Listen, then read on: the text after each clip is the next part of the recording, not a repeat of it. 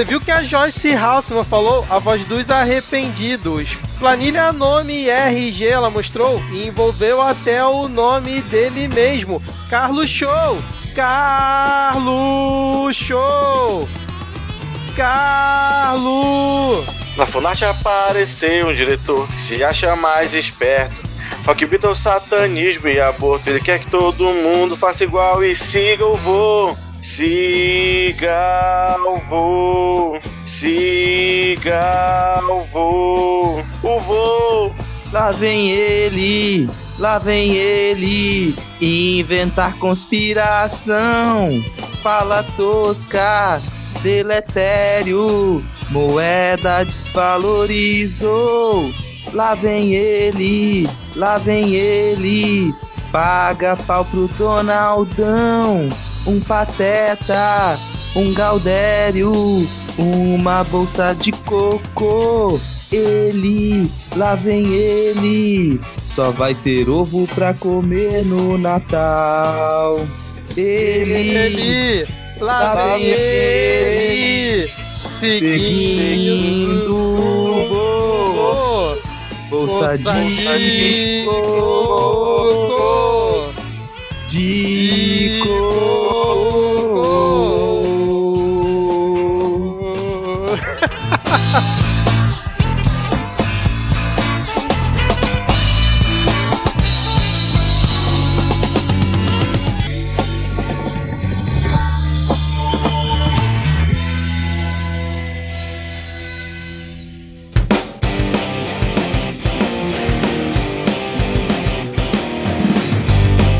Cidadão e cidadã, tudo bem? Eu sou Vitor Souza e está começando o trigésimo e último episódio regular do Midcast Política em 2019. Esse nosso formato que debate semanalmente os aspectos que estão presentes e influenciam na nossa política nacional, com um giro por algumas das principais notícias e causas que ocorreram na última semana. E hoje aqui comigo temos Diego Esquinelo. Tudo bem, Diego? Salve, salve, ouvintos e ouvintas e ouvintes. É, um bom momento a você. E eu tinha preparado alguma coisa pra falar aqui, mas eu esqueci no meio de tanta instala, reiniciei o computador e a porra toda aqui. É, e completando o nosso trio de hoje, temos ele, o sempre animado Rodrigo Hipólito. Tudo bem, Rodrigo? N- Não tá, mas hoje eu tô mais animado, cara, porque é o último programa. A gente vai acabar com essa tortura, finalmente. Assim tu deixa os ouvintes tristes, cara. Uma leva de ouvintes pedindo pra gente não tirar férias e você feliz Mas você aqui. acha que algum ouvinte tá feliz? Exatamente feliz? Palavras Ai. fortes. É, exatamente. Mas aí, a gente chegou longe, hein, cara. 30 episódios. Tem noção disso, cara? 30 episódios já a gente debatendo aqui. Silêncio, É. cara, porque é chocante. A gente conseguiu Nem a sobreviver. gente acredita.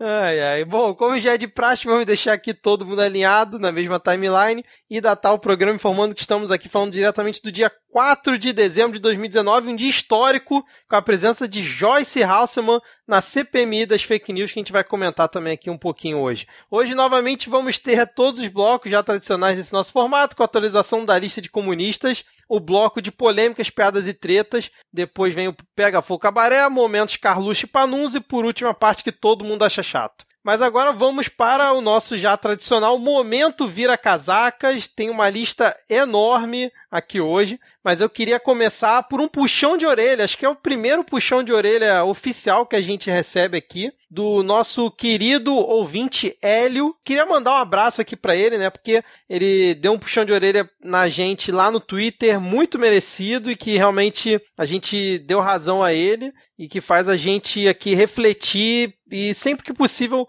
melhorar os nossos posicionamentos e a forma como a gente acaba se expressando aqui, né? Então eu queria agradecer aí ao Hélio, é, eu compartilhei aqui com o Diego, com o Rodrigo, com o pessoal que participou lá do nosso grupo, né? O puxão de orelha que ele deu, todo mundo concordou que ele estava certo nas colocações dele, então fica aqui o nosso abraço para ele que ouve o podcast a caminho da obra, né? Que fica lá na floresta Tapirapé Aquiri, no Pará, perto de Paraupebas, cara. A gente tem um ouvinte na floresta Tapirapé Aquiri. Vocês têm noção disso, cara? Agora sim.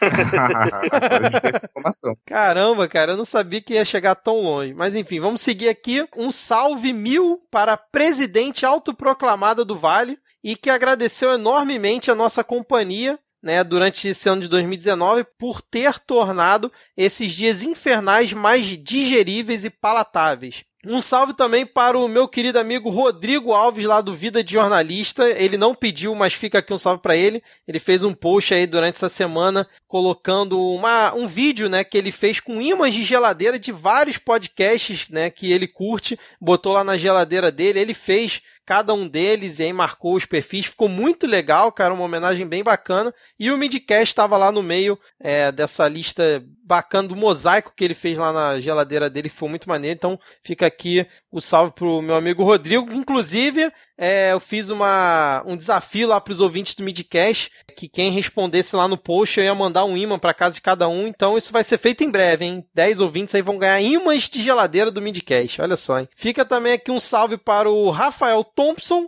e para a queridíssima moça de Pindorama, que ela acho que é a única que disse que solid se solidarizou com a gente, né? E disse que também vai tirar férias junto com o Midcast do Noticiário Político e aproveitar para colocar as leituras dela em dia. E fica aqui também um salve especial para a nossa queridíssima também Tabata Riane, que interagiu com a gente durante todo esse ano de 2019 e pediu um salve hoje. É, Diego, quem mais tem aí? Então agora vamos na contagem regressiva para o beijo coletivo para a querida Roberta em 3, 2, 1 e. A já tradicionalíssima Tabata Bolen que pediu tudo que ela tem direito. Você quer o mundo? Eu te dou. um beijo para a ouvinte exclusivamente alagoana Daniele Santos, para o querido Lucas Plancos, diretamente do estado do Maranhão. Lucas, é, quando privatizarem os lençóis, você deixa eu ficar na sua casa para poder não pagar, não pagar hotel, que já vou ter que pagar pedágio para entrar lá, né? Vai ser foda. um abraço aí também pro Flávio Miliano, para a Juliana Marins e um abraço para a querida Lívia que conseguiu aí a proeza de ter 5 centavos de sensatez, já que ela foi bloqueada pelo menino Abrão. Lindo momento, né, cara? Foi maravilhoso, Felicidade. né, cara? Orgulho aqui da, da nossa ouvinte. Felicidade. Falando em parabéns, a gente vai aqui para dois parabéns agora. É, a Priscila Aires e o Davi Ferreira, os dois fazem aniversário. Hoje é aniversário da Priscila Aires e no dia 10 o Davi Ferreira é o aniversariante, então vamos lá cantar aquele parabéns. Parabéns, pra, pra você, você nessa data querida, data querida felicidade, felicidade anos de vida. vida. Boa sorte. Te dê parabéns quando para a bunda. Te parabéns, bens quando para a bunda. é, a gente segue aqui com um abraço pro Fernando Rafael, o homem que tem dois prenomes. e um, um especial aqui pro Carlos Variliano, que é o Priest of the Temple of Silence, de Jaboatão dos Guararapes, em Pernambuco. Olha, sabia que a gente tem, a gente tem ouvinte em Jaboatão dos Guararapes, ainda uma região ainda não privatizada. pois é, cara. É. o nosso abraço coletivo aqui, todo mundo de braços estendidos, para o abraço coletivo para o nosso querido Adrian Lemos. E Tô aqui estendendo os braços. Estendendo os braços, todo mundo lá naquela pose de na frente do Titanic ali, né? Aí em homenagem ao nosso, nosso comunista Leonardo DiCaprio. Sinta-se abraçado pelo Leonardo DiCaprio, Adrian Lemos.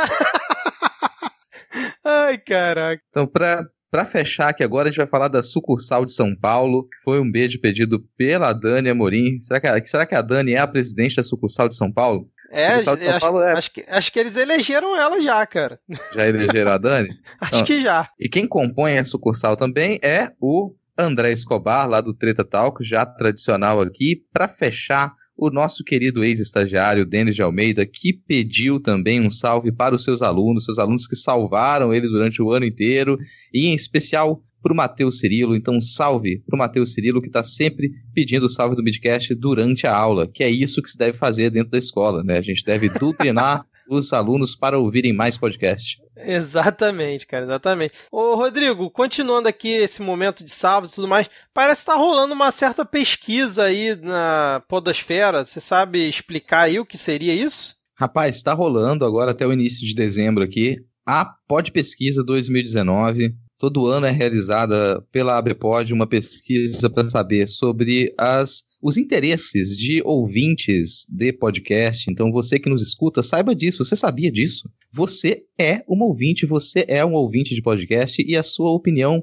é importante. Não é mesmo, Vitor? Exatamente, cara, para gente justamente saber qual é o perfil do ouvinte, né, e poder melhorar sempre aqui o conteúdo, não só do Midcast, né, como do Não Pode Tocar também, Rodrigo. Então, ouvinte, se você está escutando aqui e não respondeu ainda a Pesquisa, vai ter link na descrição, mas se você quiser é só ir lá no site da Bpod, na né, bpod.com.br barra podpesquisa traço 2019 e aí responder, leva mais ou menos uns 10 minutos a pesquisa, tem acho que umas 30 perguntas, é bem bem rapidinho, bem, bem simples. E aí lá no final, acho que na última pergunta tem para você listar quais são os podcasts que você escuta. E aí você, você que está ouvindo aqui tem a obrigação de botar lá Midcast, depois bota uma vírgula, depois não pode tocar, depois bota uma vírgula e você pode botar os podcasts que você quiser, tá bom? É Exatamente, é cara. É super, é tão fácil que quem escuta podcast por um agregador de, de podcasts você não precisa nem digitar o nome dos 300 podcasts que você assina. Você só pode, pode ir só na opção de anexar o arquivo de backup do seu agregador e já vai puxar todos os nomes dos podcasts que você escuta. Ou que você deixa lá na fila para escutar um dia quando der tempo. Exatamente, exatamente. Mas se for responder, cita lá o Midcast, por favor, que isso vai ajudar bastante aqui pra gente, beleza? E o Não Pode Tocar. Exato. Midcast Não Pode Tocar. Exatamente. E agora, para fechar aqui, vamos falar né, do PicPay. Como sempre, se você curte o Midcast e quer nos ajudar aqui a pagar hospedagem, que tá, tá ficando cada dia mais caro, né, já que o dólar só sobe,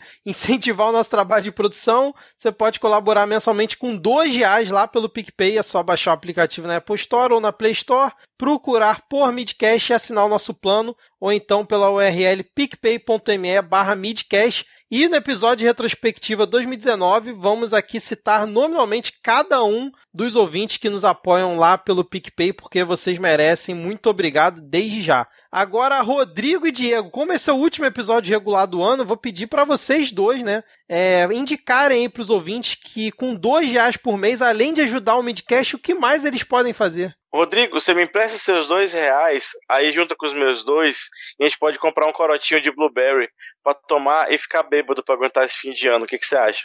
É só, rapaz. blueberry ainda, né? Ainda é importado.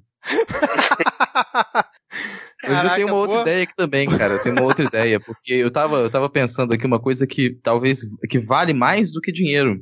Acho que com dois reais, a gente, com dois reais, a gente consegue comprar 42 gramas de nióbio. Se a gente pegar quatro, a gente tá milionário. Bom, fechou então. Vamos agora para a atualização da lista de comunistas. Vamos lá. Bom, começando aqui essa atualização, o Rodrigo já deu um mini spoiler lá na, no momento dos salves. O primeiro, aliás, né, que volta triunfal da atualização da lista de comunistas dos bolsominions, né? Temos Ela cinco... ficou sabendo. Exato, cara. Temos cinco nomes aqui hoje, vamos ver se todos serão aprovados. Vamos começar aqui por ninguém menos, né, que Leonardo DiCaprio que foi atacado pelo nosso presidente Borsalino, que sem prova alguma ele disse que o DiCaprio é um dos responsáveis por pagar a galera para atacar fogo lá na Amazônia, né? Durante uma entrevista comentaram alguma coisa, né, sobre essa questão. Aí ele falou: "Ah, agora o Leonardo DiCaprio é um cara legal, né? Dando dinheiro para atacar fogo lá na Amazônia." E aí, vocês viram isso aí? A, melhor coisa para mim foi aquele meme que a Jair Me Arrependi soltou, né, daquela, daquela foto dele com um lança-chama. Aí botaram uma mamadeira de piroga na ponta e botaram como se estivesse tacando fogo na Amazônia, cara. Com um kit gay nas costas, assim, cara. Com um kit gay nas costas, é. e precisa provar isso daí! Isso aí, não, não, tirem suas próprias conclusões, tá ok? É, lembrando que o Jair Bolsonaro acusou, né, dele ter dado 500 mil dólares, não só o Jair Bolsonaro, como o, o embaixapeiro e toda a galera acusou ele de dar 500 mil dólares pra WWF, né, teria ajudado a galera lá a tacar fogo na Amazônia. É, bicho, que mundo bizarro que a gente vive, que a gente realmente, eu tô vendo o Leonardo DiCaprio tendo que responder acusações do nosso presidente da república. É, cara. Eu vivi para ver isso, é muito surreal, cara. e nitidamente o, o, Leonardo DiCaprio não gosta da natureza, não gosta de animais, porque vocês viram naquele filme lá que ele tentou matar um urso. Verdade, cara. Mas o, o Borsalino não tem limite, né, cara, em inventar fake news e acusar, principalmente a galera de fora, de estar tá agindo contra aqui o Brasil, né? Limites, kkk. É, pensando que eu já tinha cantado essa maluquice de, de ONGs botando fogo na Amazônia, conseguiram fazer essa treta maluca aí pra, de prendendo os brigadistas, ele não ia perder a oportunidade de tentar levar isso até as últimas consequências, até porque não me interessa o que ele diz. Ele pode simplesmente chegar na sequência e dizer outra coisa e a galera continua a seguir. É verdade. Lembrando que essa questão dos brigadistas a gente vai falar mais pra frente, que é o link, né, com essa situação aqui do DiCaprio. Mas então o DiCaprio aprovado aqui na lista de comunistas, né? Agora nós temos não. um Oscar. É, eu não. É, eu não levo mais ninguém nessa lista, não, cara. Eu acabei de perder a guerra mesmo, entendeu? Agora aceito a lista de comunistas. Foi só. A gente quase decidiu acabar com isso aqui, que veio uma própria pessoa da lista de comunistas para participar. A gente teve um Inception de, de lista de comunistas aqui, e logo na semana seguinte a gente tem mais cinco nomes de peso, cara. Aliás, falando em nome de peso, né? Qual é o próximo nome que a gente tem? Exato. Um nome de bastante peso, né? Que é Mark Ruffalo, o ator que interpretou o Hulk, né? Dos Vingadores aí da Marvel, porque ele saiu em defesa do Leonardo DiCaprio. Ele disse o seguinte, né? Bolsonaro e sua galera estão fazendo de bode expiatório as pessoas que protegem a Amazônia dos incêndios que ele próprio permitiu que acontecessem. Pergunte a si mesmo o que mudou recentemente no Brasil para que isso aconteça agora. Bolsonaro e suas políticas não ambientais, disse Ruffalo em suas redes sociais. Então, Nossa, assim, temos o Hulk vermelho do nosso lado, né, o Rodrigo?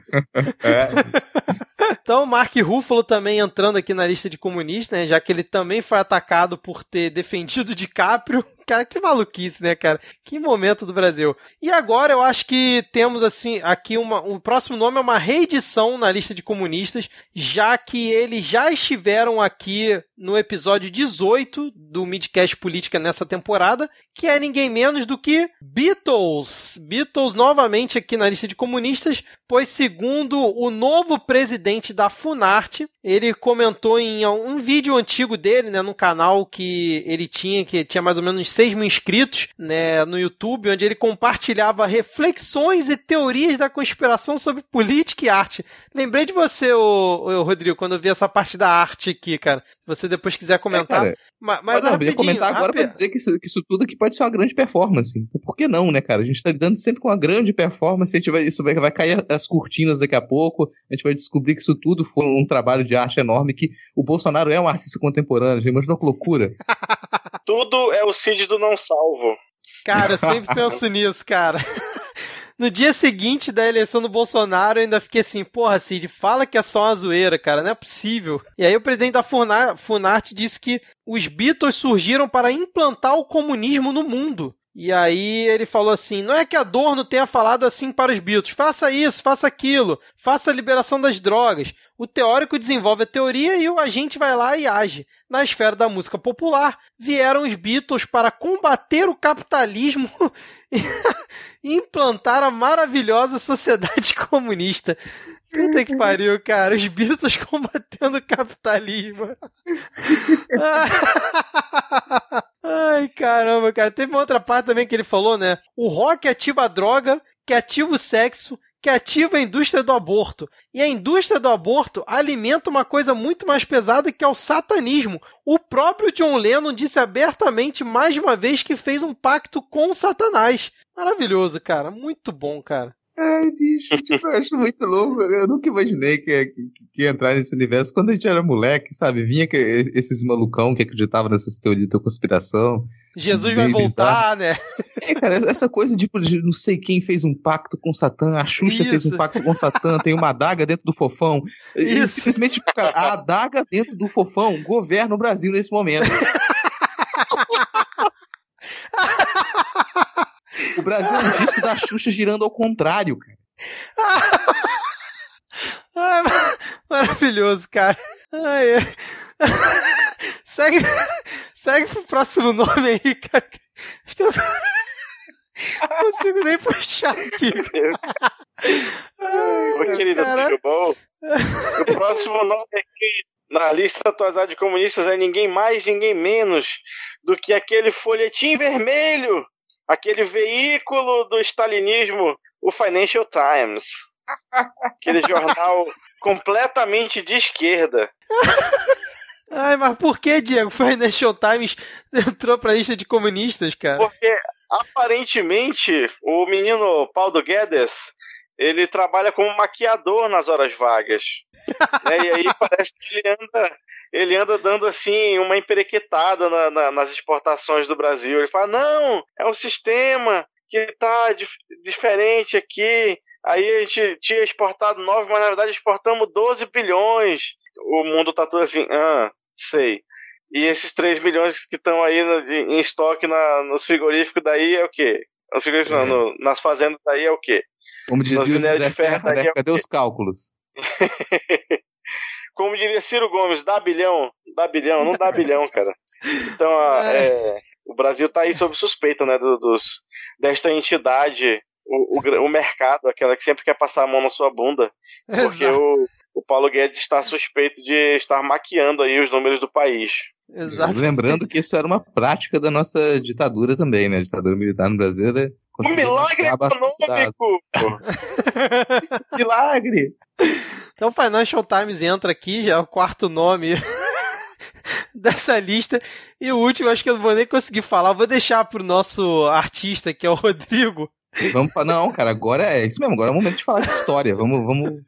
Mais do que história. Agora a gente vai, a gente vai voltar no tempo. Vai conseguir voltar no tempo. Eu quero que todo mundo se imagine na sociedade comunista perfeita. E o cenário da sociedade comunista perfeita ele envolve grandes pirâmides de pedra, vastos desertos de areia, muito, muitos escravos carregando pedra e banhado pelo sol, a grande figura, o grande líder, o grande líder, o faraó Ramsés grande líder do, do Egito soviético. Grande soviete, soviete egíptico. O Ramsés. Egito soviético. Cara, quanto mais eu vejo esse print, mais engraçado ele fica. A gente foi marcado no Twitter umas 10 vezes. Umas 10 vezes. foram marcando cara. a gente, porque isso foi realmente impressionante. Não sei de onde veio essa conversa, mas a gente tem um print de alguém reclamando com outra pessoa. Que, pessoal, é interessante que você simplesmente. Vamos fazer um jogral, vamos fazer um jogral. Vamos fazer um jogral, vamos fazer um jogral. Faz aí. Vai. É, tu faz o de preto, eu faço de cinza. Ah. É interessante que você simplesmente não me responde só porque eu sou de direita. Não, não, pode falar, pode falar. Me explica como você, como você, você defende um sistema que falhou em todas as épocas, no Antigo Egito até a Venezuela. Do Antigo Egito a, a, a, a Venezuela? Como assim, cara? Ora, ambos Estado grande, líderes tratados como deuses, sem livre mercado, enfim, comunismo. Mas por que que você acha que o Antigo Egito era comunista? Não vou nem falar da Venezuela. Pera aí, eu vou te mandar um vídeo. Cara, alguém me arranja esse vídeo, pelo amor Eu pedi, de cara, Deus. eu pedi nos comentários lá, Qualquer- mas acho que ninguém tem. Qualquer um. Me dá esse vídeo, cara. Me dá esse vídeo. Ai, cara, eu confesso que eu fui no YouTube e botei, né, as seguintes palavras, né? Antigo Egito, Antigo Egito mais comunista e não veio nenhum relevante assim, cara. Eu não sei de qual vídeo que esse cara tá essa pessoa Cara, tá falando. Como diz a Roberta lá, a Roberta S, lá no Twitter, né, bicho? A pessoa fala um vou te mandar o vídeo numa, em alguma discussão que, que, é- que envolve história. Não, não vai funcionar. Mas o pior é que eu já tinha ouvido, ouvido essas maluquices antes, né? Esse tipo de loucura já tinha chegado até mim. Tem uma, uma galera que aqui, inclusive, já defendeu que o Brasil passou por 500 anos de comunismo, né? Nossa. É. Qualquer- é, as características que esse pessoal coloca no, no, pro- comunismo é basicamente essa, assim. Eles entendem que comunismo é qualquer tipo de, de sistema político que tenha uma liderança forte, centralizadora ou uma espécie de ditadura e que você não tenha o que eles entendem por livre mercado, que é, já é algo muito, muito, sabe, sui generis, é uma coisa muito, muito curiosa de se observar. Então, para eles, basicamente, qualquer coisa que já existiu é comunismo. Porque eles têm um universo que eles construíram na cabeça deles em que o mundo vai ser todo. O universo que eles construíram na cabeça deles seria um universo comunista que nunca existiu. Então, no fim das contas, eles só trocaram as palavras. Que no universo perfeito deles, todos seriam livres, teriam a, a condição de consumir aquilo que lhe é necessário, teriam a capacidade de realizar aquilo que você tem é, vontade de realizar, e o Estado ele conseguiria manter uma, uma, a segurança, a saúde, os princípios básicos dentro de uma democracia, por exemplo, e isso seria o universo para eles é, perfeito do livre mercado. Eles invertem completamente os polos, cara, isso é muito maluco. Não, eu fico imaginando Engels e Marx lendo esse print e vendo esse resumo, né, cara, de três linhas ali sobre o que é comunismo, né, cara? Seria maravilhoso, ia poupar bastante trabalho deles, né? Ah, mas tá bom, né, cara? Cinco nomes, vamos fechar, essa, vamos fechar essa lista do ano dessa maneira aqui. A gente fechou a lista do ano indo de, do Egito Antigo até os Beatles. Precisa mais? Do Egito Antigo ao Titanic. Mostrar como é que a gente continua a afundar. Ai, meu Deus do céu. Só lembrando que esse, esse print, né, é, vai estar tá na descrição. Eu vou deixar na descrição do episódio. Geralmente eu não boto a lista de comunistas, mas isso eu vou botar. Foi no perfil da Laura Sabino, arroba mylaura underscore M. Então, é só para deixar aqui esse registro. É, então, beleza. Vamos fechar aqui essa lista, mas hoje temos a possível volta do selo Fabiano Contarato de Fada Sensata. É isso mesmo, Diego? Então, eu vou, vou, eu vou passar a relatoria aqui pro, pro meu querido companheiro de bancada, Rodrigo. Eu vou, vou ler aqui, aí ele vai dar o, o seu, seu voto aí do relator. Abre aspas. Você pode não gostar de funk. Tudo bem, afinal, gosto não se discute. Você pode não gostar de pancadão. Eu também não. O barulho dos bailes, a algazarra da garotada incomoda? Não duvido e até te entendo. Mas você não pode comemorar a, a morte de jovens da favela. Você não pode defender uma operação policial desastrosa, talvez criminosa, com o argumento de que a morte de inocentes é um mal necessário no combate ao crime. Você não pode compactuar com o extermínio de suspeitos pobres, pretos, pardos, brancos e favelados, achando que isso é justiça, é dever da polícia. Não é. Deixa eu te dizer só mais uma coisa. Se você não se comove com a dor do outro, se é incapaz de se apiedar dos jovens mortos, incapaz de se solidarizar com a perda das famílias, lamento, sua humanidade se perdeu. É você quem está morto. Hashtag Luto Paraisópolis. Hum, não. Que isso, cara? Mas não, a gente nem falou cara, qual foi o nome. Só pelo, pelo conjunto da, da thread vale, hein, cara? Ah, então, antes de falar o nome, esse conjunto aqui ele é o quê? Ele é uma personagem do Manuel Carlos? se indignando com, com a realidade do, do país, é isso? A personagem, é, é aquela personagem Caralho. progressista que vive em algum apartamento luxuoso, um duplex no, é, é, no Leblon, assim, que ela tá resolvendo se indignar. É essa figura que tá aqui, não é? Ai, cara, não sei. Quem é a figura que tá aí, cara? Quem é, Diego? Que, que, quem você leu toda essa, essa obra de indignação branca descobrindo a violência do Estado no país? É ninguém mais, ninguém menos do que ela que estava na televisão bradando aos cinco ventos que bandido bom era bandido morto até seis meses atrás. A própria, a irmã da Ruth, a Raquel Scheherazade. E, e aí? Então, tá explicado por que do não agora? Mas a Raquel Scheherazade, para ela ganhar algum selo de fada sensata aqui, não sei se nem se a gente já tentou dar algum selo desse para ela. Hum, acho que Acho... não. É, cara, ela precisa nascer de novo, vamos assim. Ela precisa nascer de novo, tente outra vez, aí você volta, toda, todas as casas da sua vida, você tenta não cometer todas as besteiras que você cometeu, e depois disso a gente pode não pensar em algum poucas, nível de né, sensatez. Né, não foram poucas. A gente pode pensar em algum nível de sensatez. Por enquanto, a gente só dá um tapinha nas costas e isso aí diz, vai guerreira. É isso mesmo. Então, negado aqui o selo. Acompanha o relator, Diego? Acompanho. Bom, vamos agora então, né, para o momento que surgiu no episódio passado. Os ouvintes gostaram bastante, pelo menos uma boa parte disse que sim.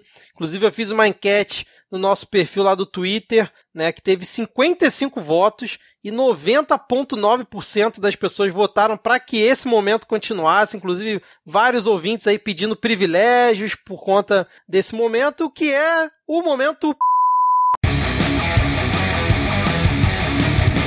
Bom, começando aqui então o nosso momento com a seguinte notícia, que já tá velha, mas acho que vale o registro. Velha no sentido de que a coisa não se concretizou, né? Pelo menos por enquanto. Novo presidente da Fundação Palmares nega a existência de racismo e pede o fim do movimento negro. Sérgio Nascimento de Camargo, um jornalista militante da direita, e que já afirmou que no Brasil não existe racismo real, que a escravidão foi benéfica para os seus descendentes e que o movimento negro precisa ser extinto. No dia 15 de setembro, Camargo publicou que no Brasil existe um racismo Nutella, ao contrário dos Estados Unidos, onde existiria um racismo real. A negrada daqui reclama porque é imbecil, desinformada pela esquerda. Em 27 de agosto havia escrito que a escravidão foi terrível, mas benéfica para os descendentes, porque negros viveriam em condições melhores no Brasil do que na África. Além disso, ele utiliza o Dia da Consciência Negra né, para é, atacar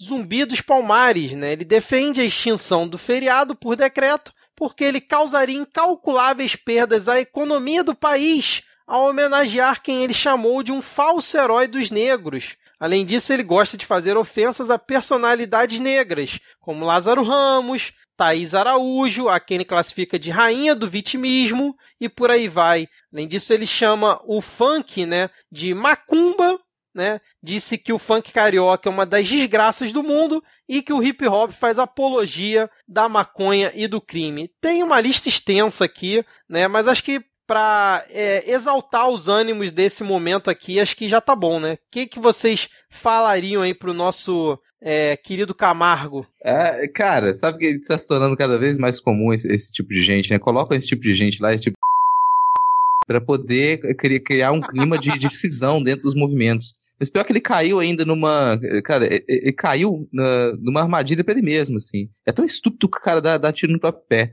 Porque ele acredita que por ele ser negro, ele seria. É, ele tá livre que ele ofenda o próprio movimento negro, que ele possa negar não só a negritude dele, mas de todos os outros, cara. Sabe? É, é, é um nível de. Sabe? É, é uma, é uma prepotência que ela eleva a burrice, sabe? É uma prepotência que ela serve de, de andaime pra burrice que eu não sei por que, eu me surpreendo ainda com esse tipo de, de declaração, mas sempre me surpreende quando ela vem em conjunto, quando você percebe como que o sujeito ele pode acreditar que de alguma maneira a cultura branca ela é melhor que a cultura negra e que o caminho para que a cultura negra se tornasse melhor, mais pura, é negar a si mesmo, sabe? É um nível de frustração, sabe, que dá pena. Você olha para essa, pra essa a, a ausência de contato entre os neurônios ali, você olha para aquele olhar pedindo socorro, salvem esse corpo dessa. Você quer, é o corpo pedindo socorro. Você olha para aquilo e fica com pena. Como é que esse sujeito ele suporta a própria existência? Como é que ele se olha no espelho todo dia e não pensa, meu Deus, por que, que eu não nasci uma pessoa com o um mínimo de dignidade? Sabe por que, que as coisas que eu digo elas são tão burras que nem eu mesmo me entendo? Eu falo e o que eu digo é tão burro que eu não consigo entender a mim mesmo. Cara, cara, eu confesso que eu não tenho pena desse cara não, cara. Isso é um me faltam adjetivos e, e xingamentos para esse pra esse eu não tenho pena não, cara, porque a pessoa que chega, quantos anos esse cara tem, cara? Sei lá, deve ter o quê? Seus 30 anos, seus trinta e tantos anos, para falar o tanto de merda que esse cara falou, né, no, no, no perfil dele, né, e que ele já compartilhou nas redes e acha que tá certo, eu não tenho pena não, na boa, Rodrigo. Por mais que eu tenha entendido a sua ironia aí, né, de perceber como que ele mesmo é burro, eu não tenho pena dessa galera não, cara. Essa galera merece todo o desprezo e merece estar realmente na latrina da, da história. Cara, tem que ser abolido da história esse cara, porque não pode, é uma pessoa que pensa, não tem conversa com esse tipo de gente, cara. Na boa, não tem conversa com esse tipo de pessoa. fiquei muito puto no dia quando eu vi essa, essa notícia. Cara, é, é intragável, quase não dá para você terminar de ler a notícia de tanta merda que uma pessoa sozinha fala, cara. E eu, eu vou mais além. Eu diria que esse cara ele consegue ser pior que o Bolsonaro, na boa, cara. Isso é um grande xingamento, eu diria. Não, até porque ele é o baba-ovo, né, cara? A pessoa, tipo, sim, se profissionaliza sim. em ser baba-ovo de, de, de, escrotão. O, cara, o Bolsonaro é, o, é, é um paga-pau do Trump e esse sujeito é um paga-pau do Bolsonaro, é um baba-ovo dele, bicho. Sabe? Mas Por isso que eu, tenho, eu falo que eu tenho pena. merda que o Bolsonaro, cara. Porque é pena é o segundo, pena é o segundo pior sentimento que eu posso ter pra uma pessoa. O pior é a indiferença. A pena é o segundo pior. Ele não merece nem o meu ódio. Ele não, não, merece nem a minha raiva. Eu fico irritado pelas declarações dele, mas ele não merece nem isso. Ele não merece a minha energia, sabe? Eu não vou cuspir no chão pra esse sujeito, porque não, eu não quero nem gastar líquido com ele. Cara, eu tô. É porque ele, no currículo dele, Ele fala que ele é católico, jornalista, com passagens em redações não sei da onde. Eu não sabia nem que redação era igual polícia, né, pra você ter passagem. E fala que trabalha como auxiliar do seu pai, o escritor Oswaldo de Camargo. Aí eu fui atrás ver quem, quem que é esse Oswaldo de Camargo. Aparentemente é um escritor relativamente renomado, década de 70, 80 ali, aclamado pela crítica. E que aparentemente escreve bem, né? Pelo que eu deu pra, pra ver assim por alto, não conhece algum ouvinte aí conhecer o senhor Oswaldo de Camargo Ele o próprio pai dele. Tá certo isso? É isso que eu vou falar. Esse cara deve, deve olhar pra esse moleque e pensar, mano, caralho, que, que, merda que eu fiz. Que merda que eu fiz, né? Cara, eu falhei miseravelmente, assim. E o pai dele escreve sobre ser negro, escreve sobre a condição da negritude, um dos primeiros e mais, segundo esse, esse editorial que eu tô lendo aqui da, na UFMG, editorial não, entrevista, né? Ele é uma figura prominente, assim, no campo. E aí, imagina, tipo, você chegar a apresentar um pacote de bosta desse pros seus amigos, cara. Nossa, e é, não e assim, e, e, talvez ele se sinta tão, sei lá, diminuído, né? Ele, foi, ele não, às vezes não, não queria ser. Tem uma série de, de fatores aí psicológicos que podem afetar uma pessoa para ela se diminuir, se anular desse jeito, ela se jogar assim na sarjeta da, da vida mesmo, né? E, e dizer, não, cara, eu sou pior porque.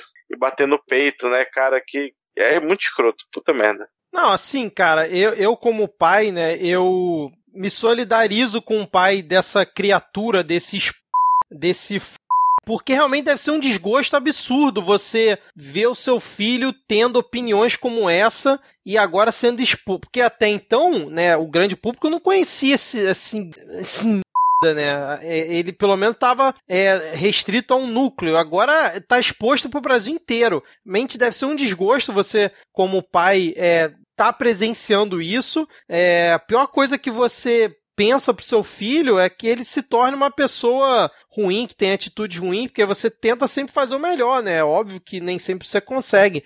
Mas nesse caso, cara, é assim, é, eu, fica aqui minha solidariedade com o pai desse cidadão, porque deve ser muito triste, cara. Deve ser muito triste você, como pai, ver, ver o que o seu filho se tornou, né, cara? E muito. Lembrando que, que esse ele acabou que, por enquanto, está suspensa é, a nomeação dele, né? O juiz Emanuel Guerra, da 18ª Vara Federal do Ceará, ele suspendeu a nomeação depois é, que acho que foi o pessoal do PSOL, né, que entrou junto com uma, com uma manifestação, né, contrária a isso e a própria Procuradoria, deixa eu ver da onde que foi, Procuradoria Federal do Direito Cidadão também endossou a manifestação do PSOL e inclusive pediu a responsabilização por improbidade administrativa do ministro-chefe substituto da Casa Civil, o Fernando de Moura Alves, que foi responsável pela nomeação então, assim, pelo menos até o momento que a gente está gravando aqui, esse, esse não vai assumir presidência aí da Fundação Cultural Palmares, mas o problema é que o estrago já está feito, né?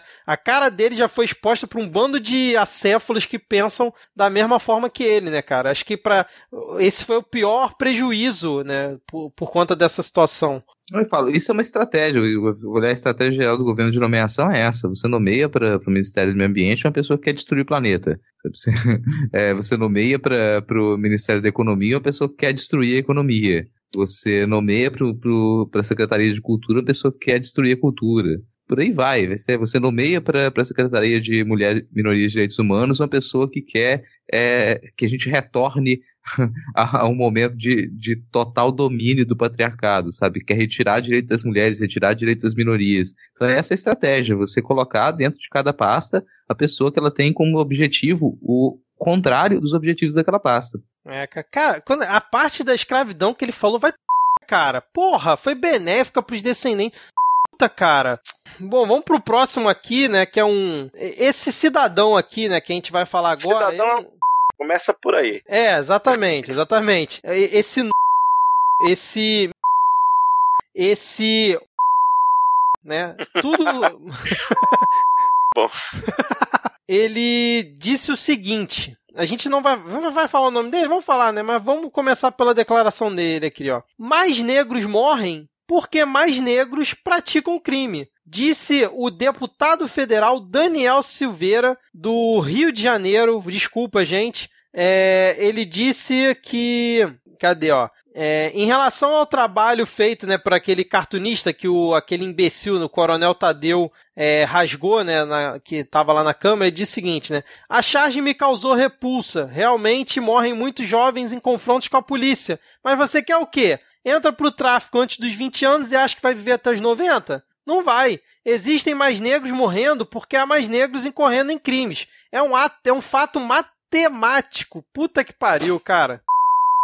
Cara, sabe que é, é, é, existem agora mais negros que querem cometer o crime. O crime específico de. Sabe? De. de, de, é, é, de porque é, a mínima atitude que você espera com um desse, né, bicho?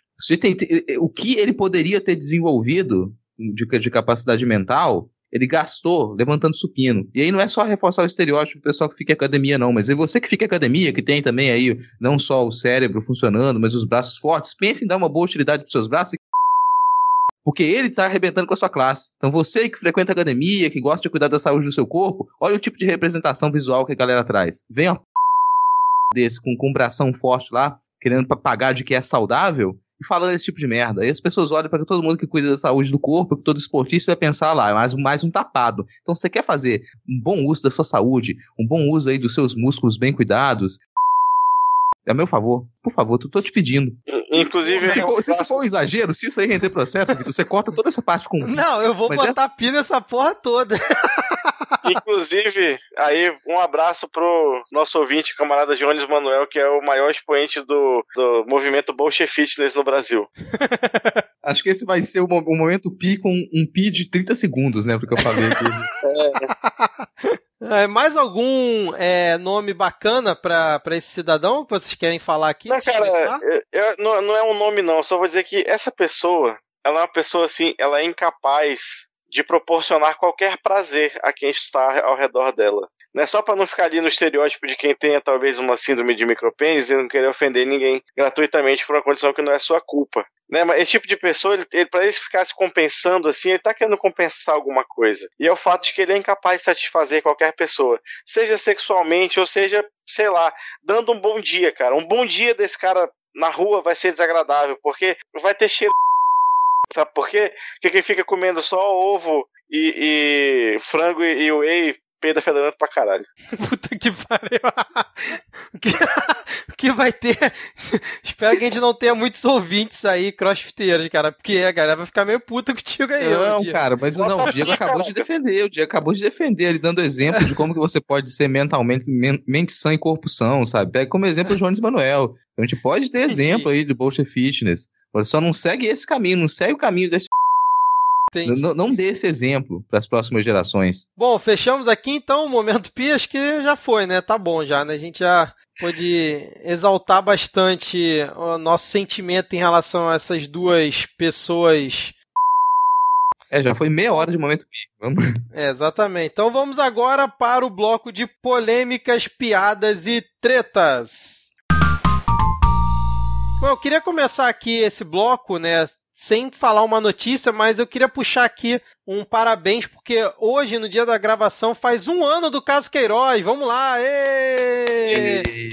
Parabéns aí! Um ano desse belo caso que não deu em nada até agora, que até. Ministério Público do Rio de Janeiro, sempre mostrando aí a sua efetividade. Né, mostrando aí que tá na ação ali, todo mundo com camiseta do Bolsonaro aí, não tem nada a ver com, com o fato desse, desse caso não ter andado. Exato, exatamente. Lembrando que hoje o STF concluiu né, o julgamento, é, ele passou a liberar novamente o uso de dados do COAF sem o aval da justiça. E vamos ver, né? Vamos ver se agora a coisa começa a andar, né? Mas, né, Brasil, né? Enfim, vamos começar aqui o bloco pelo seguinte fato que aconteceu, não sei se vocês viram, né? A mulher do embaixapeiro, né, a Heloísa Bolsonaro, a qual eu já defendi nesse podcast quando teve aquela reportagem lá da época, né, que a gente até ficou meio dividido aqui, né, em relação se o jornalista estava sendo correto ou não naquela reportagem. Essa semana que passou, ela postou um vídeo na rede social dela, foi no Instagram, sei lá, dizendo que às vezes passa por certos perrengues, né, com um salário de pouco mais ali de 33 mil do embaixapeiro e que a vida deles não é luxuosa e aí teve um momento que ela falou o seguinte: Quando a gente vai para os Estados Unidos, a gente economiza, sabe? No Havaí, né, a gente vivia almoçando em um mercadinho lá que é maravilhoso. E o nosso almoço era de 2 dólares, 3 dólares. E era assim, gente. A gente ficava até mais magrinha, uma comida maravilhosa. Acha que entrar na política é sinônimo de enriquecer? Não é, não, de verdade. Só estou falando isso porque, assim, às vezes eu faxino minha casa porque não quero gastar. Olha aí que maravilha, cara. O que, que, vocês acham? Vocês viram o vídeo em si, cara? Ou só acompanharam aí a reprodução do, do mesmo, cara? Eu vi um pedaço do vídeo aí, depois eu vomitei um pouco na minha boca. Era aí. isso que eu ia falar. Deu um embrulho no estômago para vocês, cara, por terem visto esse vídeo? É, cara, eu prefiro acompanhar canais, canais de pornografia suja, mais intensos. que me fazem melhor. Caraca, cara. É, escatofagia, Ai, né? Céu, tem, tem vários. Pô, vou sugerir canais de escatofagia que é melhor do que assistir esse tipo de desgraça. Pior que isso me lembra de algumas coisas, algumas coisas igual há alguns anos, né? É, por referências de cultura pop brasileira, cultura popular. Vou lembrar que há, alguns anos a, a jovem Sandy, antes de, de, ser casada, ainda falando que economizava e que ela jamais compraria uma bolsa que custasse mais que 5 mil reais.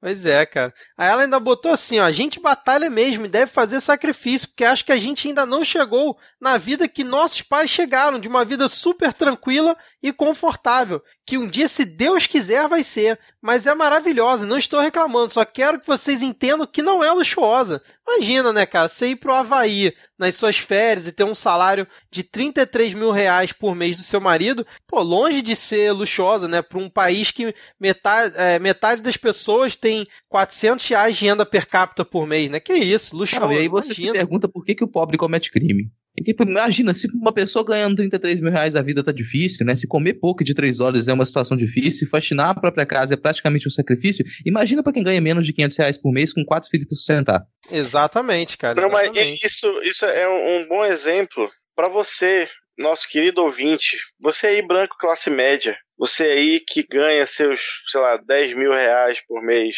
Você é um fudido de um assalariado, seu entendeu? Você está muito mais perto do pedreiro do que do CEO. Larga de ser besta, larga de ser burro, cara. Tá vendo aí o, arrombado do deputado, trinta e tantos mil, ainda não dá para ser rico porque não é rico, cara. Não é rico de verdade. É vive bem, tal, tal, não sei o que, bababá. Mas, cara, para de achar que você é rico, você não é rico. Você só é você só é um menos fudido. E nas minhas contas, ser menos fudido ainda é ser fudido, cara.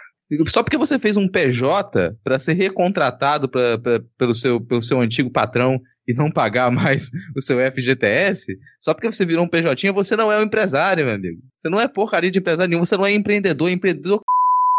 Que empreendedor? Empreendedor eram os caras das capitanias hereditárias, lá como diz o Mourão, que estão ferrando a nossa vida até hoje. Você que é, que é empreendimento. Você não é porra de empreendedor, não. Você é precariado do mesmo jeito que a gente. E quando você, quando você chegar aos seus 70, 80 anos e ainda tiver que trabalhar, vai lá continuar a sentir orgulho. Olha como eu tô aqui com meus 80 anos ainda trabalhando e levando a minha vida digna. Exato. E aí eu volto naquela questão que o Rodrigo sempre fala, né? que vida triste deve ser, né, cara? Assim, não para ela, porque ela não tá, pelo visto, não tem noção disso, mas da nossa visão aqui, eu fico pensando que vida triste da pessoa é falar umas merdas dessa e achar que, que tá falando uma coisa palpável, né, pra maioria das pessoas, e aí depois tenta fazer falsas simetrias. Cara, é realmente deve ser triste ser uma pessoa assim de, de falar umas merdas dessa e falar: não, gente, a gente comeu um poke de 3 reais, de 3 dólares, né? A gente se esforçava durante a nossa viagem. Puta que pariu, cara. Mas, cara, é por isso que eu sinto pena, porque para mim é uma situação de pena. A pessoa está em condição de não ter o menor risco pro resto da vida de passar fome, a pessoa poder viajar o mundo inteiro tranquilamente, ter grande tempo livre, receber sempre esses 3, 33 mil reais na conta, poder pagar qualquer, é, qualquer plano de saúde, tá com a saúde segura, qualquer momento que você passar mal, você tem um carro disponível para você, para te levar sem fila, você pode ter um médico particular, você pode fazer basicamente tudo que você quiser, você pode comprar o que você quiser, você pode comer o que você quiser. Você pode ir para qualquer lugar a qualquer momento, você tem todo tipo de liberdade. E mesmo assim você não é feliz. Mesmo assim você acha que está passando dificuldade. Uma pessoa dessa pode ganhar quanto ela quiser. Ela pode ganhar milhões e milhões e milhões e milhões.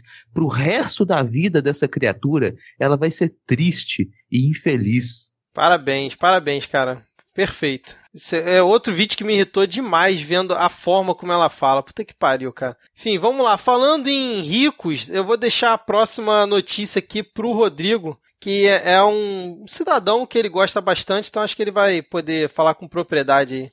É, cara, já que alguém, já que alguém tinha puxado o satanismo aqui, respeito lá o templo de Satã de, de dos Estados Unidos, né? Que pelo menos eles estão ainda defendendo a ciência. Esse aqui é um outro tipo de capeta. Esse aqui é, é esse aqui é o emissário do, do, do demônio mal. Esse aqui é o emissário do capeta ruim. Peraí, demônio mal? Tem demônio, é, o demônio bom? Mal. Claro que tem, cara. Tem um demônio bom. Se a gente for pensar lá no, no, no Daimon grego, a gente tem uma pessoa ali para acompanhar a gente, né? Uma outra ah, entidade tá. pra acompanhar a gente. Mas esse aqui é o demônio mal, é o demônio no sentido ruim. Esse aqui é o inimigo. Ele é o emissário do inimigo, entendeu? Ele tem cartão marcado ali, ele, ele carimba as intenções do inimigo. Ele tá interessado em fuder com a vida de todo mundo, que é o nosso Sinistro Salles, é o antiministro do meio ambiente, e que depois de falar, falar, falar, falar, escorregar feito um sabonete, né, escorregar, tecer o seu veneninho ali, receber criminoso para poder liberar terra para criminoso, aceitar grileiro, aceitar garimpeiro ilegal, aí perceber que a Amazônia tá indo a merda e que a gente não vai lucrar com a Amazônia indo a merda, a gente não vai lucrar com mais invasão de terra,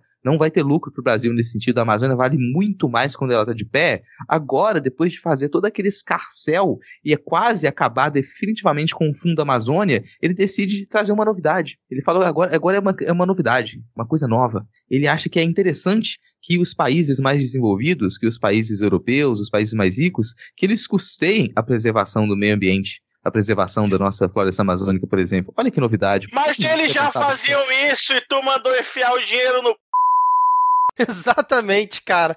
Eu, quando li essa notícia, eu achei que era alguma piada sensacionalista, alguma coisa assim, porque o título da notícia é assim: Salles diz que vai cobrar recursos de países ricos para a preservação do meio ambiente. Aí eu fiquei igual aquele gif do John Travolta, que fica olhando para um lado e olhando para o outro, sem entender. Que, que, que era a porra do Fundo Amazônia, cara? O que que são as ONGs que recebem dinheiro lá de fora que ele tanto acusa? Aí agora ele vem com esse papo. E detalhe, ele quer fazer esse apelo. Disseram que o apelo ia ser feito essa semana, né? A conferência começou no dia 2 de dezembro, né? Na última segunda, e vai durar acho que 15 dias. E ele, durante a conferência, fazer esse pedido. Na Conferência Internacional do Clima, COP25, que a porra do Bolsonaro pediu pro Brasil não sediar para levar para outro lugar. E aí ele vai justamente justamente nesse evento que o Brasil pediu para não sediar, para pedir recursos dos países ricos para preservar aqui o Brasil. Ah, vai... Porra. Falando em recurso, a gente tem recursos para vender. A gente tem aqui o Brasil é um país cheio de recursos e a gente continua vendendo. Só que para vender, a gente precisa que os outros países recebam os nossos produtos. E a gente sabe, pelas palavras do nosso presidente, que a gente tem uma recepção ali muito, muito é, bem preparada pelo amigo pessoal dele, nosso querido país lá do, do, da parte norte do hemisfério norte, os Estados Unidos de Cuba. Só que aparentemente teve um pequeno atrito aí nessa semana, porque o, o, o nosso Donaldo, o Donaldão, Donaldo Trump, ele. Vermelhão? Vermelhão, ele declarou que ele vai retornar as taxas, vai sobretaxar o aço brasileiro. Isso criou ali um certo distúrbio nessa relação de amizade tão longeva, tão antiga, que é entre o, o Bolsonaro e o Trump. Mas criou mesmo, cara. O Bolsonaro falou que não é bem assim, pô. Isso foi ironia, falou... cara. Alerta de ironia. ironia. Mas ironia por quê? O que, que o ironia Bolsonaro. Ironia porque não disse? existe relação entre Bolsonaro e Trump. Não existe relação. Ele fala, eu vou ligar pro Trump. Não vai ligar nem você e nem o seu filho que fala inglês daquele jeito, sabe? Nem inglês de McDonald's ele fala. Aí nem o seu filho vai ligar para ele, porque ele também não vai conseguir falar inglês com ele. E, difícil, e definitivamente o Trump não vai tentar a, aprender a falar português ou espanhol para se comunicar com você, seu otário. A relação do, diplomática Brasil Estados Unidos está se baseando naquela música do seu Jorge. Tô namorando aquela mina, mas não sei se ela me namora. Perfeito, cara. É, é bom explicar uma coisa cara, técnica. É explicar uma coisa técnica, porque isso tudo faz sentido. Essa sobretaxa do aço brasileiro faz sentido, porque se vocês repararem, faz um ano que o Queiroz está sumido. Se faz um ano que o Queiroz está sumido, vocês já pararam para pensar quanto carro não está sendo vendido no Brasil? Se não está vendendo carro, não, tá, não, precisa produzir, então não precisa usar tanto aço assim. Então o aço que está sobrando da produção de veículo no Brasil que o Queiroz não está vendendo, precisa ser exportado e os Estados Unidos ficam preocupados. Nossa, agora o Brasil não está vendendo mais carro. É melhor a gente se preocupar com tanto aço chegando aqui. Ai, caramba, cara. Não, e aí o Bolsonaro falou que, tipo assim, não, que isso, gente, não é bem assim. Ele só disse, ele prometeu que vai taxar, mas ainda não fez isso. E vocês querem o quê? Nós somos os pobres da história, né? A gente é o país pobre nessa relação. Não dá para ficar batendo de frente com os Estados Unidos, né? E aí ele também comentou que não devemos dar as costas pro, pro Trump e pros Estados Unidos, o nosso grande parceiro. Cara, ele tá entubando uma atrás da outra que vem de lá, né? Impressionante, Só para continuar com um discurso de dizer que é amiguinho do cara. É uma coisa assim que, que dá, dá nojo, né, cara? Dá nojo. Não, logo o cara que no, no bordão dele usa Brasil acima de tudo. Nem nacionalista, protecionista esse merda consegue ser, cara. O nacionalista nunca foi, né? O cara que já começou lambendo as Sim. botas.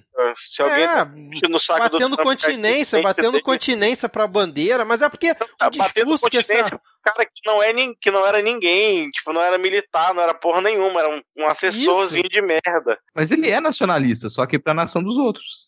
É verdade, é verdade. Não, e assim, é, é o menino de do ensino médio que quer ser amigo do cara popular, entendeu? E ele faz qualquer coisa para ser amigo. Não, pô.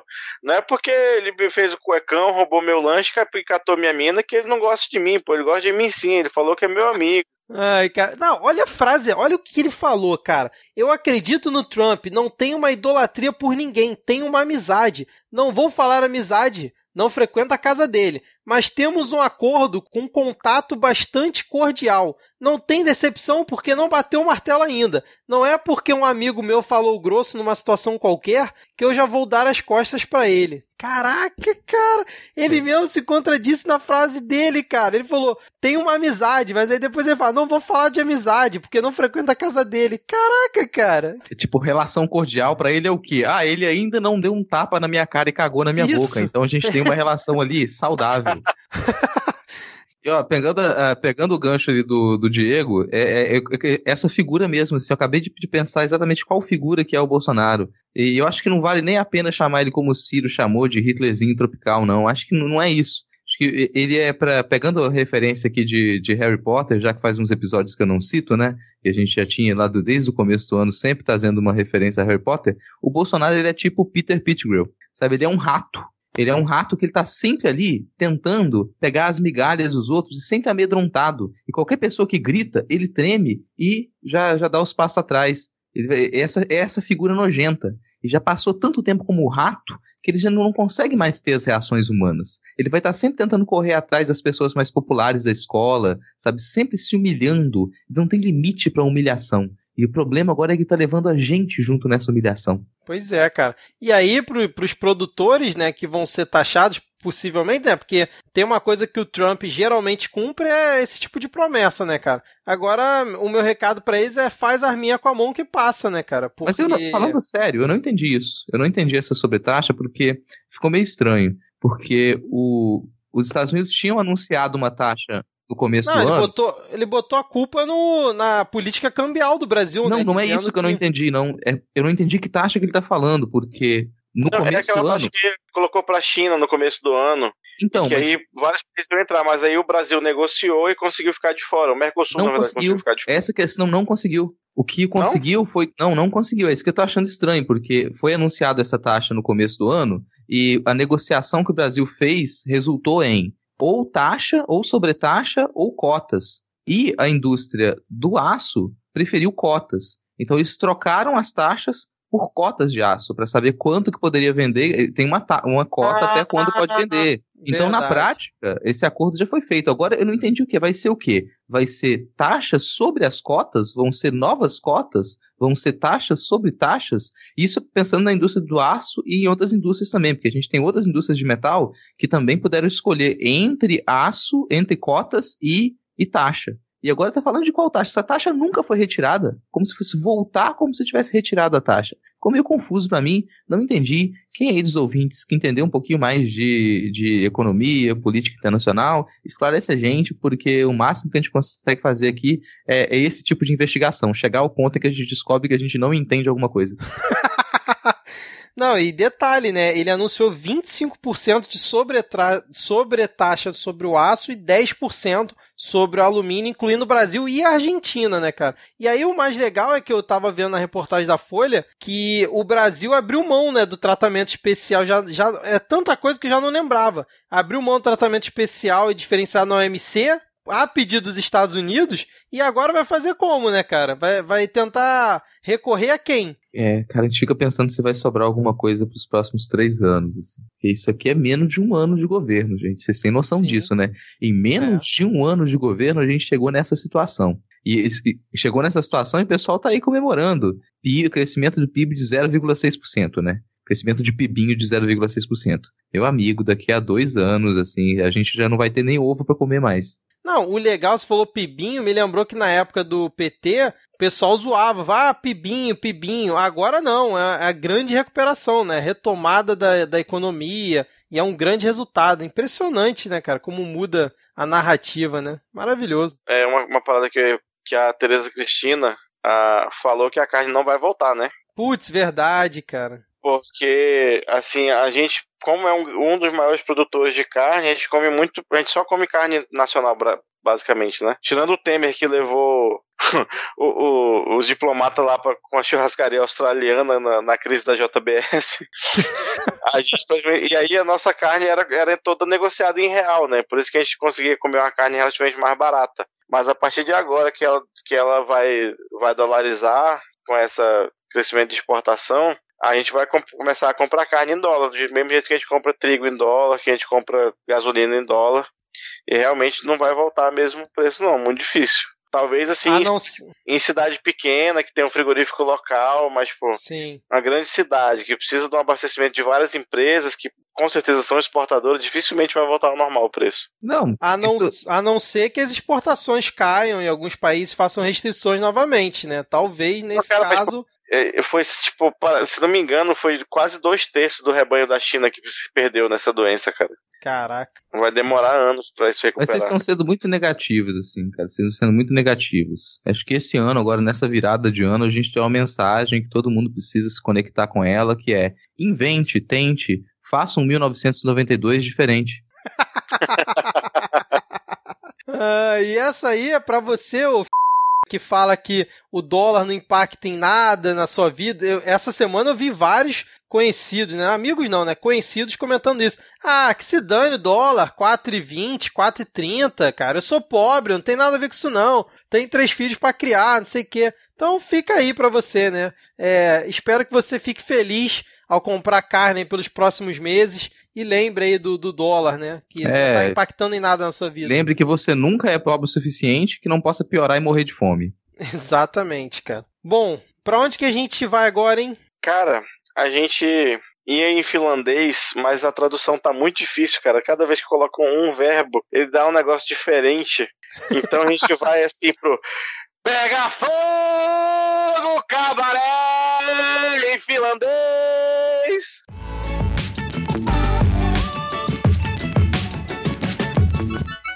É, bom, começando aqui esse nosso bloco, fomos pegos aqui de surpresa, porque minutos antes de a gente começar a gravação, tivemos um espetáculo tenebroso e um espetáculo circense do queridíssimo deputado estadual Arthur Mamãe Falei, na Lesp, onde novamente ele chamou os colegas dele lá de Câmara de vagabundos e da outra vez ele já tinha meio que escapado da, da cassação, né? Pelo, pelo, por esse motivo, já foi expulso do partido por conta disso, né? Então ele atualmente não tem partido. E ele xingou de novo, só que dessa vez a galera partiu pra cima dele para dar porrada nele, cara. Vai ter o link na descrição e voou uns 10 caras em cima dele. E aí o Rodrigo tem um comentário a fazer sobre a forma como o nosso querido Mamãe Falei se protegeu aí do ataque dos outros deputados. Ah, cara, isso é lindo. É um pugilista de parquinho. É aquela coisa, cara, é, é, o, é, é, o leitinho com pera mais básico, assim.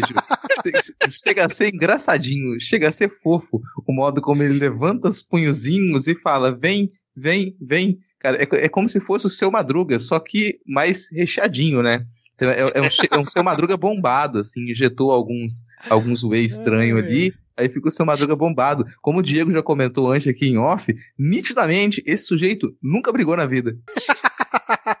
Pega fogo, cabaré maravilhoso, cara. Então um abraço aí pro, pros eleitores do Mamãe Falei aí de São Paulo, né, cara? Fala que o Nordeste não sabe votar, toma essa aí, mais essa na cara aí de vocês. Bom, vamos então logo. Quer comentar alguma coisa aí, Diego? Cada vez que um, um paulista fala que o nordestino não sabe votar, uma democracia morre. Exato, cara. Bom, mas vamos agora pro grande cabaré pegando fogo que pegou fogo hoje. É, a gente ainda não conseguiu nem absorver todas as tá informações. Tá pegando ainda, cara. O cabaré tá pegando tá fogo rolando? ainda. Tá rolando ainda. É não, não, apagou cara. essa chama, sabe? É, é, é, uma, é, uma, é uma chama de paixão muito intensa. Ela não apagou ainda.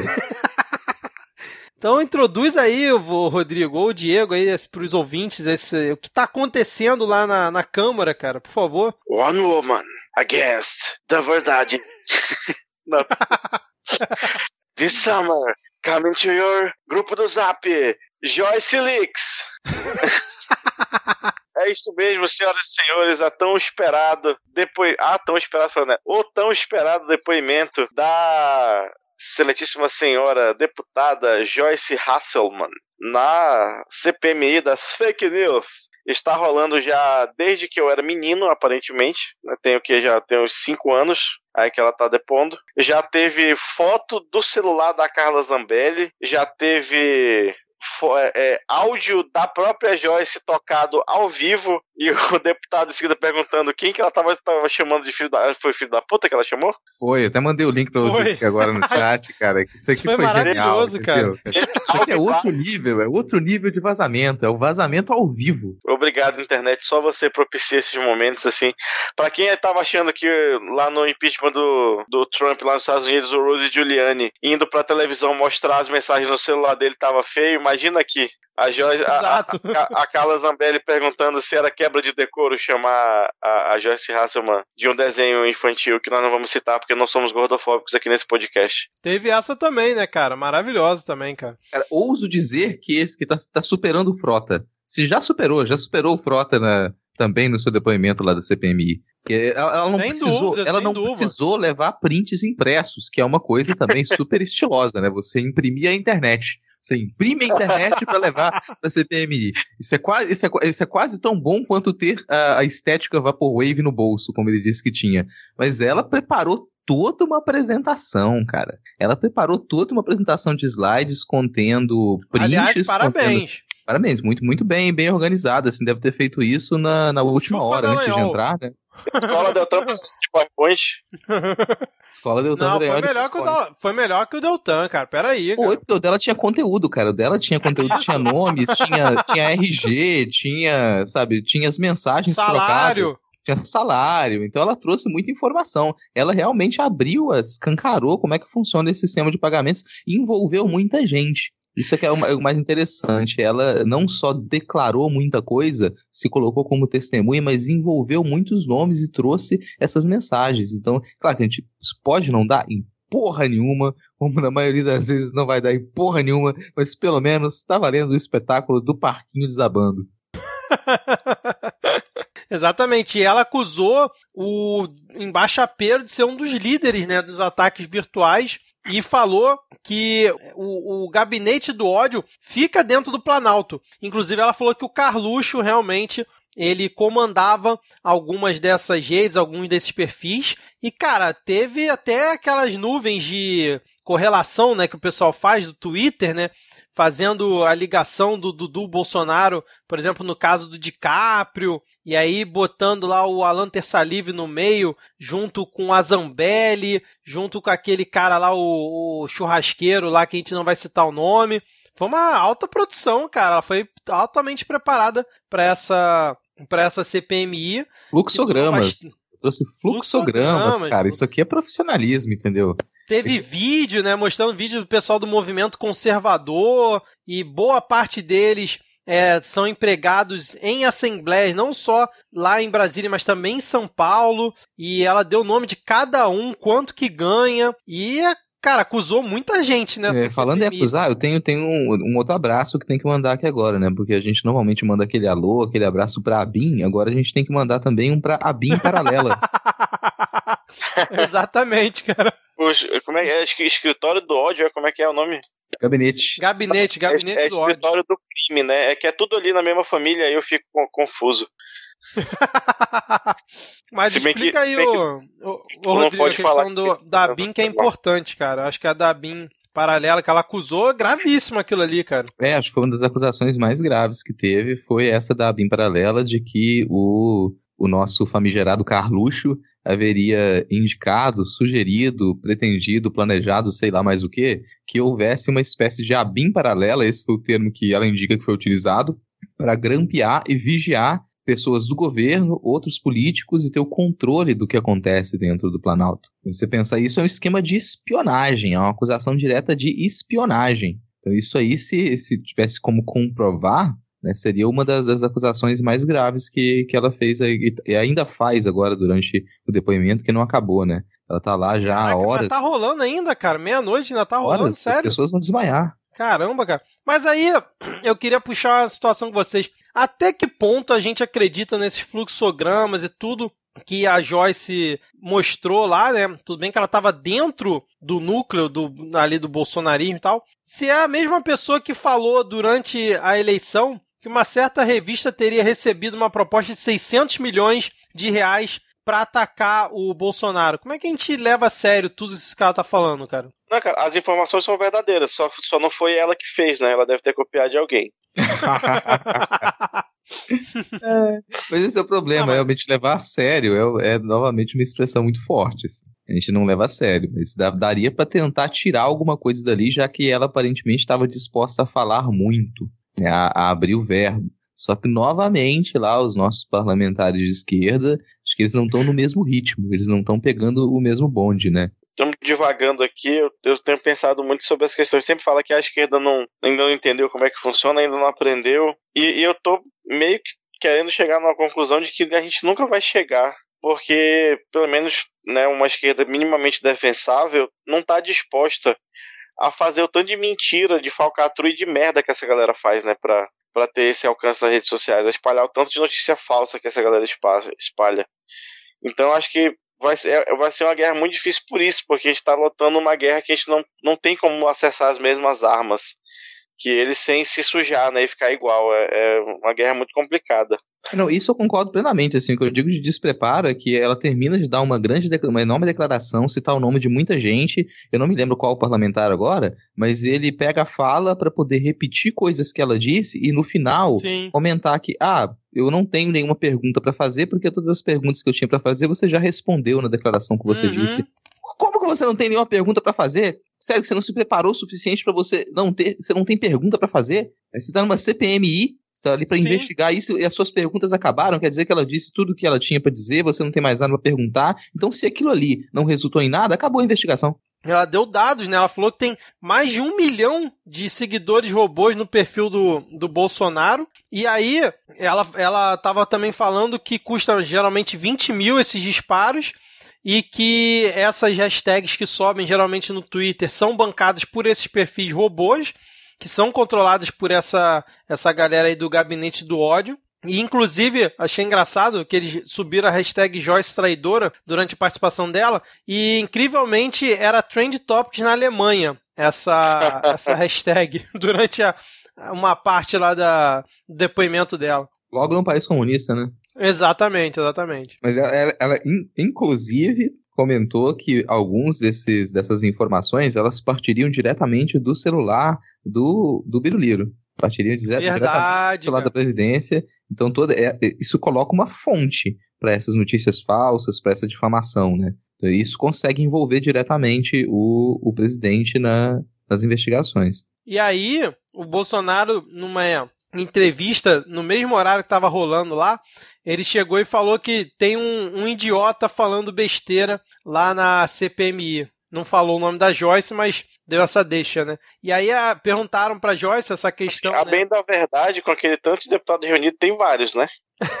é verdade. Mas o, uma coisa que ela sugeriu foi convocar o Bebiano para dar explicações lá porque em relação à questão da BIM paralela, né, que parece que o Carlos queria criar uma BIM paralela, incluindo instalação de grampos telefônicos e tal, e aí ela sugeriu para chamarem o Bebiano porque talvez ele soubesse mais detalhes sobre essa situação, cara. Cara, ela deu muita informação, assim, foi bastante coisa que rolou. Como o Rodrigo falou, ainda tá rolando, né? É, o, o, PPT dela tá disponível em vários sites, parece que tem mais de 100 páginas, cara. É uma coisa bem completa de informações. A questão é: será que a galera da CPMI vai saber utilizar essas informações e realmente investigar? Não. Porque é, porque pelo perfil e a disposição, principalmente do presidente e do relator lá, que eu não sei o nome deles, mas eles não me parecem nada preparados para estarem ali, cara. Estão totalmente fora do, do ritmo, né? Como o próprio Rodrigo falou. Bom, então vamos. Vocês querem comentar alguma coisa ou a gente pode fechar por aqui então? Porque, como eu falei, né? A coisa ainda tá rolando, então o cabaré tá pegando bastante fogo, não como na Lesp, mas eu acho que vai. Vamos ver se vai render alguma coisa, mas nosso otimismo aqui, como sempre, tá péssimo em relação a isso. Mais algum comentário? A gente pode seguir. Segue, Segue. Então vamos embora, vamos agora para momento Carluxo. Vamos lá.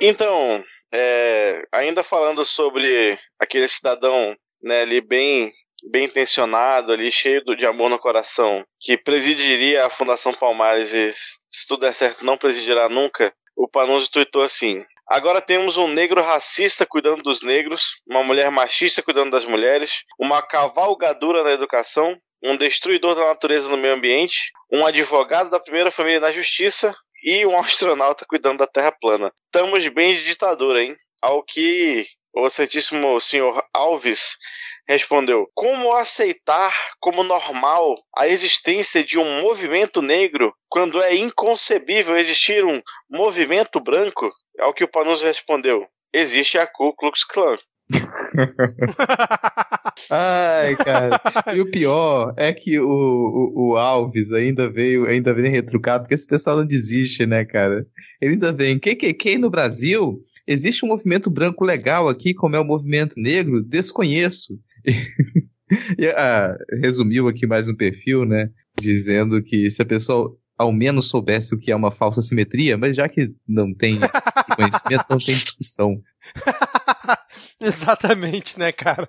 Ai, meu Deus do céu, que momento maravilhoso, né? 2019, assim, proporciona cada situação pra gente, né?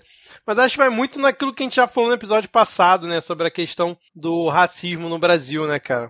Realmente tem uma galera que não, não consegue entender, né? E acha que é mimimi e que não tem dívida, dívida histórica. E se você não ouviu o último episódio, recomendo ir lá no, na parte do Mundo Acha Chato, que o Rodrigo dá um resumo bacana aí para essa galera que por acaso ainda fica negando a existência e os impactos da escravidão no Brasil, né? É, e continua a sugestão do, de um dos nossos episódios lá do Não Pode Tocar, que é o Não Pode Chorar, no qual eu falo sobre essa a não existência de, de um vitimismo negro, que é um intitulado Como Não Morder a Própria Língua. Então dá uma procurada lá no, no, no nosso feed do Não Pode Tocar e escute esse episódio, porque infelizmente ele continua a ser bastante relevante. Caralho, por falar em Não Pode Chorar, tomar no cu, velho. O último episódio, eu comecei desobedecendo o nome do programa, chorei, foi muito pesado. Puta merda.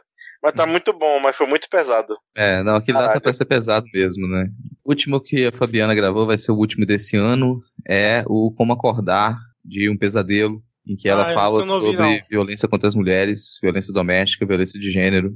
Tá bem pesado, e é para ser pesado mesmo. É, então também continua, continua essa dica, cara, caso o Vitor não for editar essa parte, fica mais essa dica também, porque é violência de todos os lados, é tanta violência que no mínimo a gente precisa re conseguir refletir sobre isso. Então, principalmente para quem não está próximo da, da violência de gênero, para quem não está próximo da, da violência que o racismo causa também, fica a sugestão para ouvir os nossos episódios do Não Pode Chorar e que, se me permitem o gancho, eu considero que se relaciona aqui com o nosso primeiro tópico, da parte que todo mundo acha chato.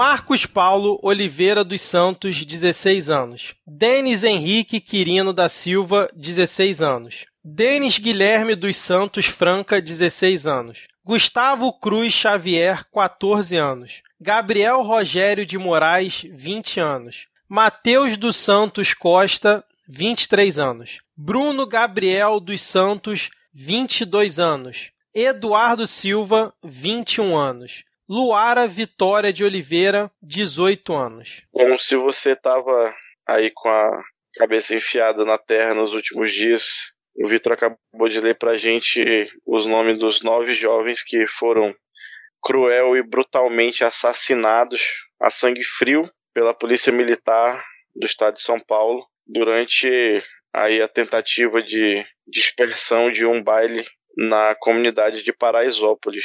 Né, eu, eu acho de uma ironia muito cruel no nosso país como essas coisas sempre acontecem num lugar com um nome tão bonito, né? Um nome tão acima.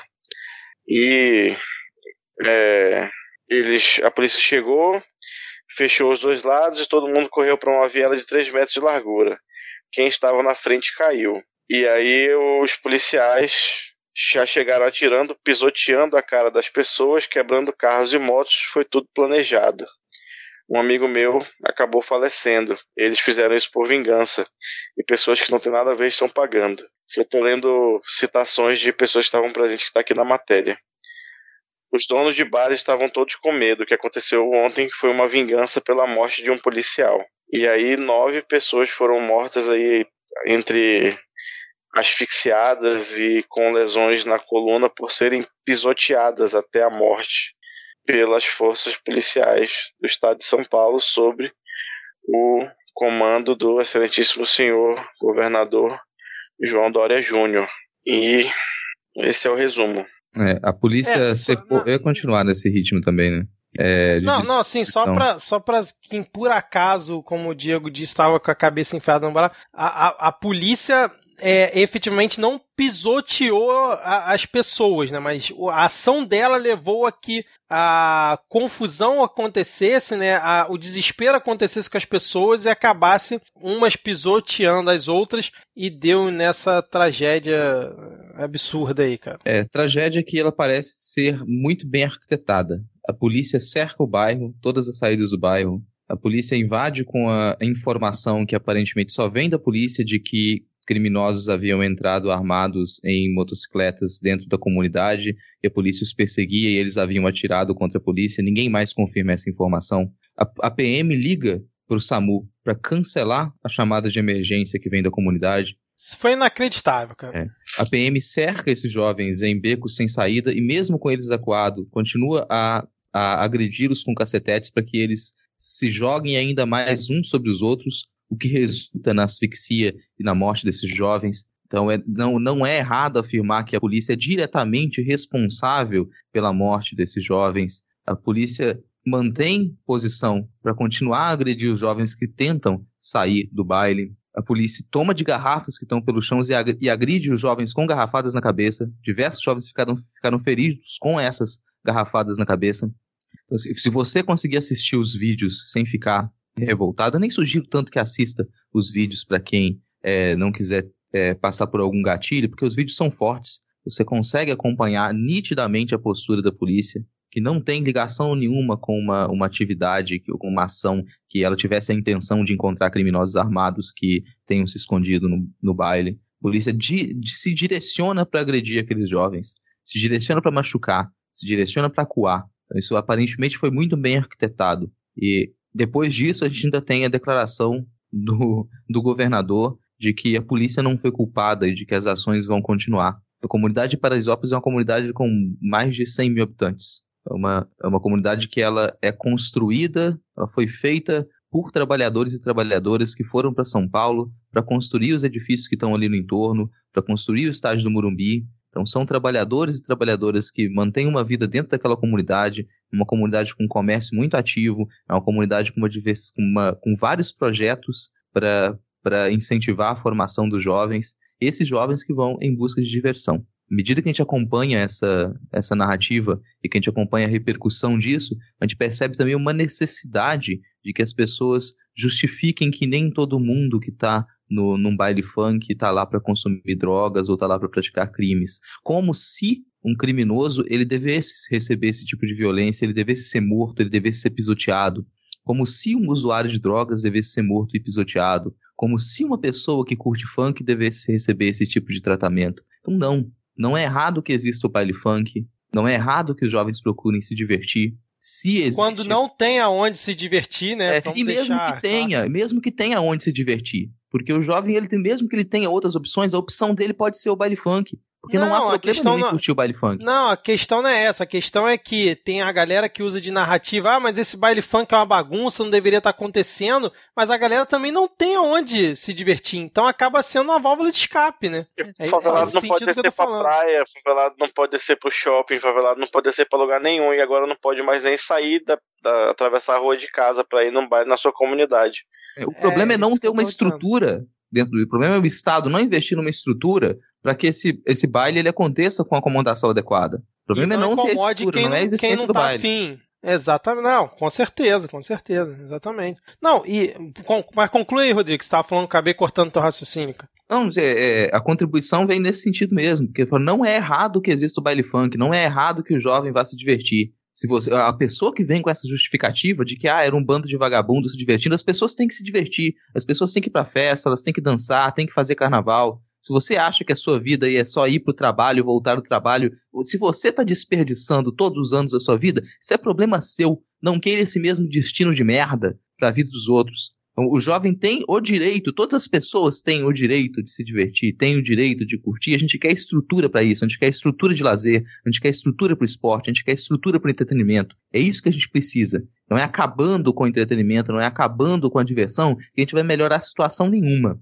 E, e, novamente, assim, a gente vê que essa repressão ela acontece dentro de um certo recorte, dentro de uma certa classe, com um certo objetivo. Você não vai ver esse tipo de repressão dentro de uma, uma rave cheia de pessoas ricas, onde o consumo de droga existe, onde o tráfico de droga existe. Você não vai ver essa repressão num evento na Urca, que continua com um alto até de madrugada, impedindo que as pessoas é, que as pessoas durmam. Você não vai ver esse tipo de ação dentro policial. Da PUC, dentro, dentro da, da PUC, PUC, ninguém faz repressão. É, isso aí você não vai ver. E não estou pedindo que haja repressão pro evento na URCA. Eu não estou pedindo que haja repressão pro evento na PUC. Eu estou te dizendo que é, é completamente assimétrico o modo como as classes são tratadas. Esse tipo de ação só é possível dentro de uma comunidade, e o mais triste e o mais revoltante é que não é a primeira vez. Essa não é a primeira que acontece. Constantemente a gente recebe informações, a gente recebe notícias de chacinas organizadas pela polícia militar. A gente recebe constantemente informações de como que a polícia tem, durante esse ano, se tornado ainda mais violenta. Tem constantemente Não. esse ano se dado a liberdade de reprimir qualquer espécie de manifestação que eles consideram que seja uma manifestação de liberdade. E o baile funk é uma manifestação de liberdade. É, basta ver o caso do Rio de Janeiro, né? Que tem maior número de pessoas mortas pela polícia esse ano, 2019. Os, baile fun, os bailes funk já foram proibidos num passado não muito distante, tanto que quando eles voltaram, voltaram com essa questão do funk 150 BPM, né, que meio que revolucionou o cenário. E o meu ponto nesse caso é o seguinte, né? Vamos dizer que realmente fossem nove vagabundos ali no, na, em Paraisópolis, que não era o caso, e a PM tivesse matado os nove vagabundos. Estou usando o discurso da, da galera que usa eh, esse termo, tá? O que resolveu para a questão do Paraisópolis, do tráfico que, que tem lá, seja lá o que for, o que que ter matado esses nove jovens resolveu, assim como o que resolve quando a polícia entra no Rio de aqui em alguma favela do Rio de Janeiro e mata dez pessoas, resolveu em que o problema da insegurança dentro da comunidade, o problema da insegurança na, na cidade, o problema da falta de acesso do Estado dentro daquela comunidade, das pessoas ficarem à mercê da sua própria sorte, o que que resolveu? Nada. Então, assim, você ainda por cima, depois da, como o Rodrigo falou, as cenas são fortíssimas. O, o Dória veio falar que a PM não foi responsável por matar, que só que ele também não disse o que, que aconteceu, né? As pessoas morreram pisoteadas e por asfixia de sacanagem, né? Ele, ele não explicou, né? Aí você vê o vídeo dos PMs encurralando, mas a culpa não foi da polícia. Você vê é, o, as pessoas cons conseguem depois sair da viela, o, o PM dando com cacetete é, gratuitamente rindo, mas a culpa não foi da PM. Então, assim, mesmo as pessoas que defendem, né? Ah, só tinha vagabundo. Eu já recebi no WhatsApp hoje fotos que o pessoal tá circulando e aí vem um textinho junto. Ah, isso a Globo não mostra, que é só culpar a PM. Olha só o que que os jovens cidadãos de bem que não faziam nada eram. Aí botando fotos de pessoas é, com arma, foto de pessoas dentro de baile funk fazendo alguma coisa que eles não consideram correta, igual quando morre alguma criança, algum jovem aqui em alguma favela do Rio. Mas o que que resolveu, cara? Não mudou nada, continua a mesma situação de merda e é isso. Menos nove vidas no mundo, menos nove sonhos, menos nove pessoas que poderiam é, ajudar a sociedade a ter um futuro brilhante, menos é, mais nove mães aí sem seus filhos e pais, uma dor que acho que ninguém aqui consegue ter ideia do que é. E aí, resolveu o quê? Não resolveu nada, cara. Continua a mesma porcaria de sempre. É. E, e, ainda você ainda vê pessoas que defendem o que foi feito, cara. É uma coisa inacreditável e, mais uma vez, revoltante, como várias outras que a gente viu ao longo desse ano. Né? Depois o, o morador cara, de o morador de comunidade, o morador de favela detesta a polícia, as pessoas perguntam por quê. Cara, e cada notícia que a gente tem, tipo, uma parada que me deixa assim não sei nem se dá para ficar mais revoltado, mas que é, cada dia mais relatos de jovens ficando cegos por tomar tiro de bala de borracha no olho, de propósito. Né, coisa que tem acontecido na, no Chile, por exemplo, mas que aqui no Brasil já acontece há algum tempo. Você pesquisar rapidinho na internet, você vai encontrar vários casos, vários relatos. Né, sendo que em nenhum manual de segurança pública do mundo você pode atirar com bala de borracha no rosto de alguém. Bala de borracha se atira na, da cintura para baixo de alguém que está te apresentando uma ameaça iminente. Mas a cada notícia dessa fica cada vez mais gritante a necessidade da desmilitarização da polícia. Essa polícia não faz bem para ninguém, cara. Tem mais policial morrendo de suicídio do que tem policial morrendo em ação porque eles têm, eles matam todos os dias e ninguém fica são da cabeça quando você mata outra pessoa, cara.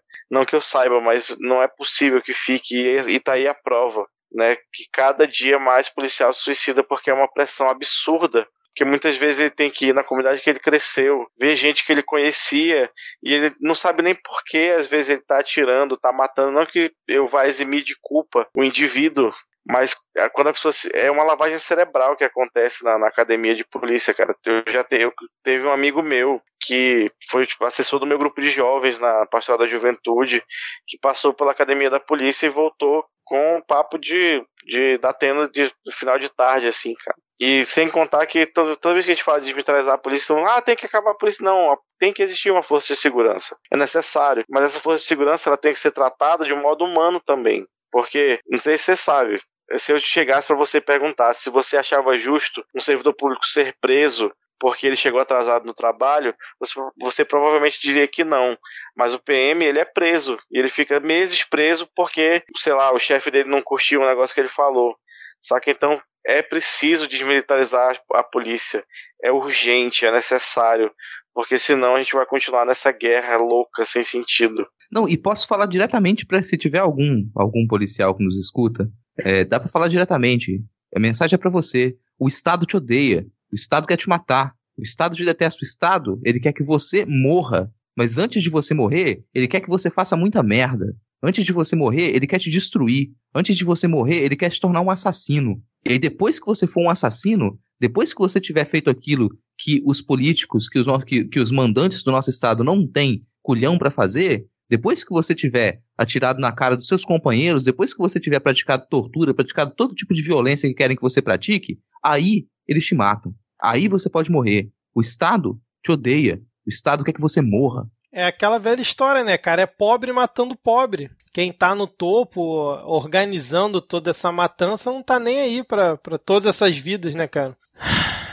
Difícil, hein? Difícil demais isso aqui. É, eu não vi se, se teve algum desenrolar depois do que o Dória falou, negando a culpa da PM e tal. Tiveram os vídeos que foram exibidos, mas não teve nenhuma ação, né? Parece que a corregedoria ia solicitar que eles fossem afastados. Eles foram afastados, eles foram afastados. afastados. É, e a investigação foi retirada do, da, das mãos do batalhão em que estava. Então não vai ser o mesmo batalhão que vai fazer a investigação. Então eles foram afastados, mas honestamente eu não acredito que vai acontecer muito mais que isso. porque já se tornou frequente a violência do Estado praticada com o braço da PM, ela já se tornou tão comum, já se tornou tão frequente, que você tem a aprovação popular manipulada, alienada, você tem a, a sobreposição de fatos, então daqui a pouco a gente vai ter um novo crime cometido pela violência do Estado, e a gente vai começar a se lembrar desse, a contar os dias. É isso que a gente tem feito. A gente conta. Ah, faz um ano que aconteceu tal tragédia. Faz dois Isso. anos que aconteceu tal tragédia, não sei quantos dias de tal crime não solucionado, e a gente já tem tanto crime do Estado para contabilizar, para dizer quantos meses fazem, quantos anos fazem sem ter nenhum resultado, que a gente não consegue mais nem contar esse tempo. Exatamente, cara, exatamente. É, vocês querem falar mais alguma coisa sobre, sobre esse caso? A gente pode seguir aqui. Cara, por mim a gente, a gente já falou bastante desse caso, a gente pode é, pontuar os outros os outros tópicos que a gente tem aqui. É porque o programa já está muito longo, né? Bom, então vamos seguir aqui, né, com a pauta. Né, já já está tarde aqui, a gente gravando. Os brigadistas de Alter do Chão, né, que foram presos semana passada pela polícia do Pará por suspeita de terem feito incêndio florestal, né, durante aquelas queimadas que ocorreram aí recentemente, né, que foram notícia mundial. E mesmo com toda o inquérito da Polícia Federal indicando que seriam grilheiros, por algum motivo, né, a polícia do Pará chegou ao nome desses quatro brigadistas que eles teriam botado fogo e teriam recebido dinheiro né, para fazer essa ação para depois vender as fotos da ação para ONG WWF e que inclusive tem a ligação lá com aquela maluquice que o Bolsonaro falou da questão do Leonardo DiCaprio, né? Que parece que o Leonardo DiCaprio teria dado dinheiro para a WWF e aí com esse dinheiro eles teriam também ajudado a bancar essa ação para aí sim finalmente conseguir as imagens e tudo mais. E aí, né, rolou essa situação, as redes bolsonaristas ficaram polvorosas, né, falando, ah, olha, olha as ONGs aí que são responsáveis e tudo mais mas acho que foi o quê? uns dois dias depois, né? Começar, acho que a Folha, eu esqueci na coluna de quem que foi, deixa eu pegar aqui, que a gente tem aqui na pauta, na coluna da Ana Carolina Amaral, né, na Folha de São Paulo, que ela pegou o inquérito né, que foi feito contra os brigadistas e mostrou que é, todos os grampos que foram feitos e todas as provas que foram, foram colocadas né, né, nessa situação, elas não evidenciavam crime nenhum. Né? Tinha uma troca de mensagens do pessoal com a WWF, mas que não teria relação alguma com essa questão do, dos incêndios. Né? E aí logo depois é, a justiça é, soltou os quatro brigadistas, né? É, inclusive o Jader, ba Jarder Barbalho, não, o Helder Barbalho, que é o governador do Pará, determinou a substituição do delegado que era responsável pelo inquérito e falou que ia apurar por que, que eles chegaram a essa conclusão né? Por que, que teve essa prisão que não parecia muito ter sentido. E agora a situação está nesse ponto, né? Os brigadistas já foram soltos, o inquérito continua tanto pela Polícia do Pará quanto pela Polícia Federal e vamos ver no que que termina essa situação, né? É, para quem estava comentando no episódio passado que, né, que, que, se precisaria de um AI-5, aí mostra por que, que você não precisa de um AI-5, porque o Estado já faz isso. Pensa, prenderam quatro sujeitos sem prova nenhuma, colocaram esses sujeitos num presídio, rasparam a cabeça deles, Colocaram eles em cena nacional como se fossem criminosos, sem prova nenhuma, e mesmo que eles sejam liberados agora, o que, você fez com a vida desses jovens? A imagem que você. Como é que você expôs publicamente a imagem desses jovens sem prova nenhuma? Você simplesmente usou o braço armado do Estado para prender quatro jovens, sem prova nenhuma, colocá-los dentro de um presídio, destruir a vida deles, para depois dizer: olha, realmente não tinha provas. A pergunta é: quem mandou fazer isso? Porque isso sim foi uma atitude criminosa. E simplesmente você pega jovens sem ter prova nenhuma e simplesmente joga, ele raspa a cabeça deles e joga dentro do presídio, sem que você possa provar que eles mereceriam estar lá. Quem que organizou para que isso seja feito, que isso fosse feito? Quem que organizou para que a gente fizesse, que tivesse essa, esse teatro de teoria da conspiração e que não por acaso é, finge corroborar as ideias é, Exato, fantásticas do governo, sabe? Se encaixa exatamente. muito bem da narrativa inventada e mentirosa do Bolsonaro se encaixa na narrativa mentirosa dele de que as ONGs estariam por trás dos incêndios. E fala, se encaixa muito mal, porque não tem realidade nenhuma ali. Não tem comprovação. Se você pega os diálogos que foram vazados, eles, pelo contrário, eles indicam que esses quatro jovens eram brigadistas que estavam lá combatendo as chamas. E mais, eles uhum. nem estavam lá quando o incêndio começou. Nem lá eles estavam. Isso, as mensagens só indicam que as ONGs se preocupam muito com as doações que recebem. Se preocupam muito em como vai ter um destino justo para as doações que recebem. E que receberam bastante doação. Que bom que receberam bastante doação com essa exposição que teve sobre uh, os incêndios e o crescimento do desmatamento na Amazônia. Isso é ótimo. Elas são preocupadas em usar esse dinheiro de forma correta. E os brigadistas trabalhavam de forma correta no combate às chamas. É isso que foi evidenciado por essas mensagens. A pergunta que fica agora é, é quem organizou esse crime do Estado. E aí, Rodrigo, eu te dou uma chance de acertar. Adivinha quem no Twitter propagou essa situação dos diálogos e aí disse assim: tirem suas próprias conclusões. Não foi, uh, não foi o secretário do demônio, não. Foi. Sinistro Salles, o cara. Secretário do demônio.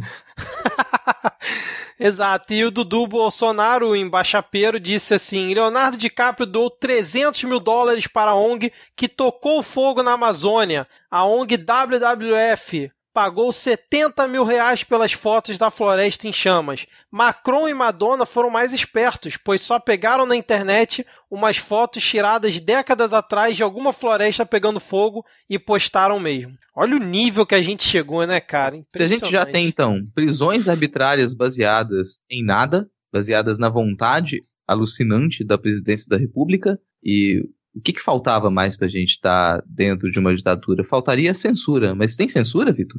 Tem censura sim! E para quem quiser, tem censura em dobro aqui, né? Porque tem censura do Bolsonaro e tem censura do Crivella. Qual você quer escolher, Diego?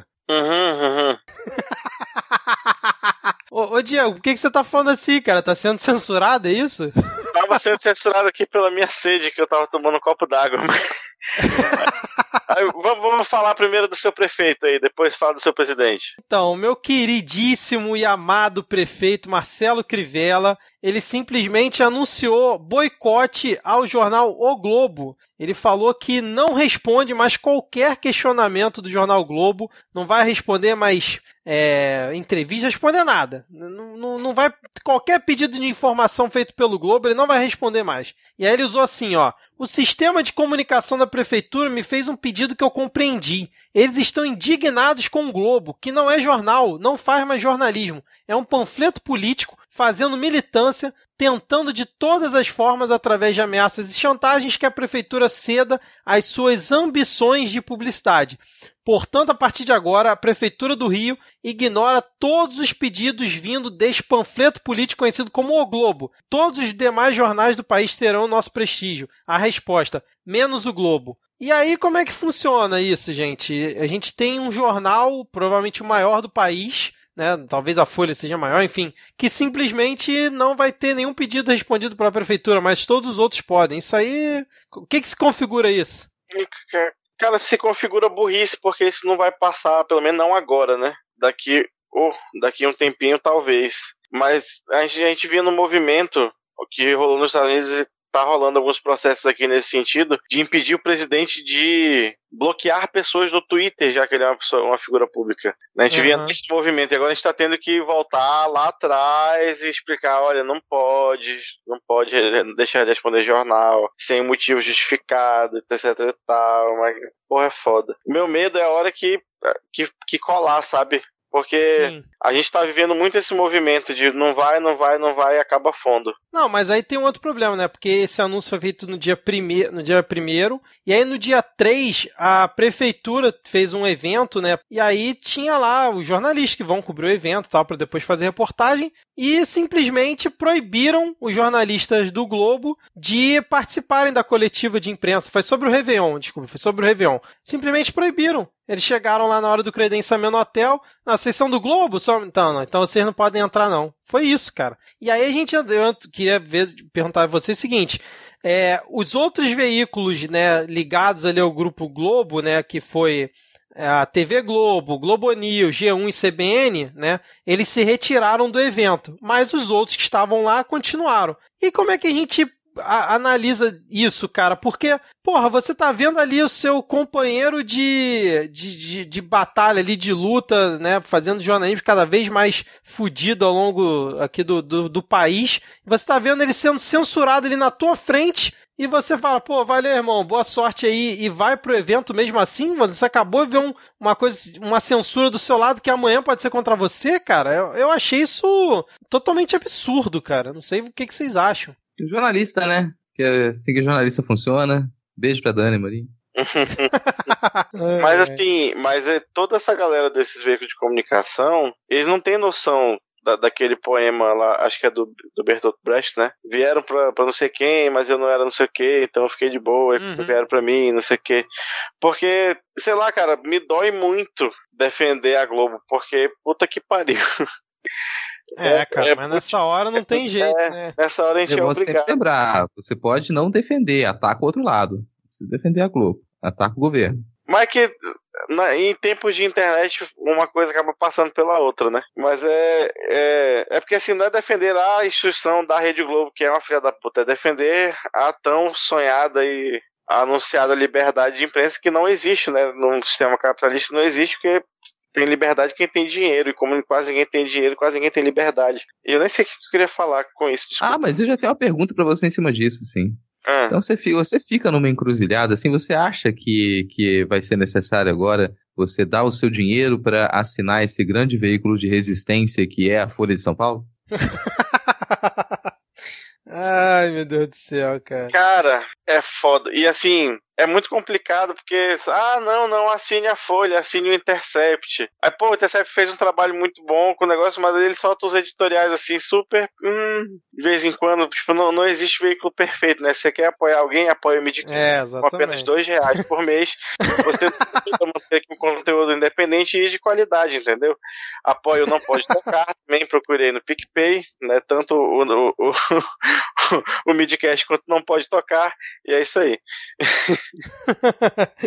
é. mas assim, só, só uma observação que faltou. Coincidentemente, essa atitude do Crivella foi um dia depois da Globo fazer uma. do Globo fazer uma reportagem mostrando que existia um QG da propina dentro lá da prefeitura né, que o Crivella estaria sendo investigado em procedimento do Ministério Público que apura a corrupção dentro da prefeitura, que foi, que foi depois da delação, né, foi homologada pelo Tribunal de Justiça do Rio do doleiro Sérgio Miza, Mizarri, sei lá como é que se fala o nome dele, onde ele apontava o empresário Rafael Alves, irmão do presidente da Rio Tour, fazer, é, operando esquema dentro da prefeitura. Coincidentemente, um dia depois, o Crivella censurou o Globo. E só complementando aí que o Rodrigo falou, né, a questão da Folha, né, que o Bolsonaro excluiu a Folha de São Paulo das licitações dentro do Planalto, que é rolar uma licitação para os jornais que iam ter lá dentro do Planalto. O Bolsonaro excluiu a Folha de São Paulo é, aí depois ele admitiu recuar, que se isso foi ilegal, realmente ele pode voltar atrás, que né, não é bem assim.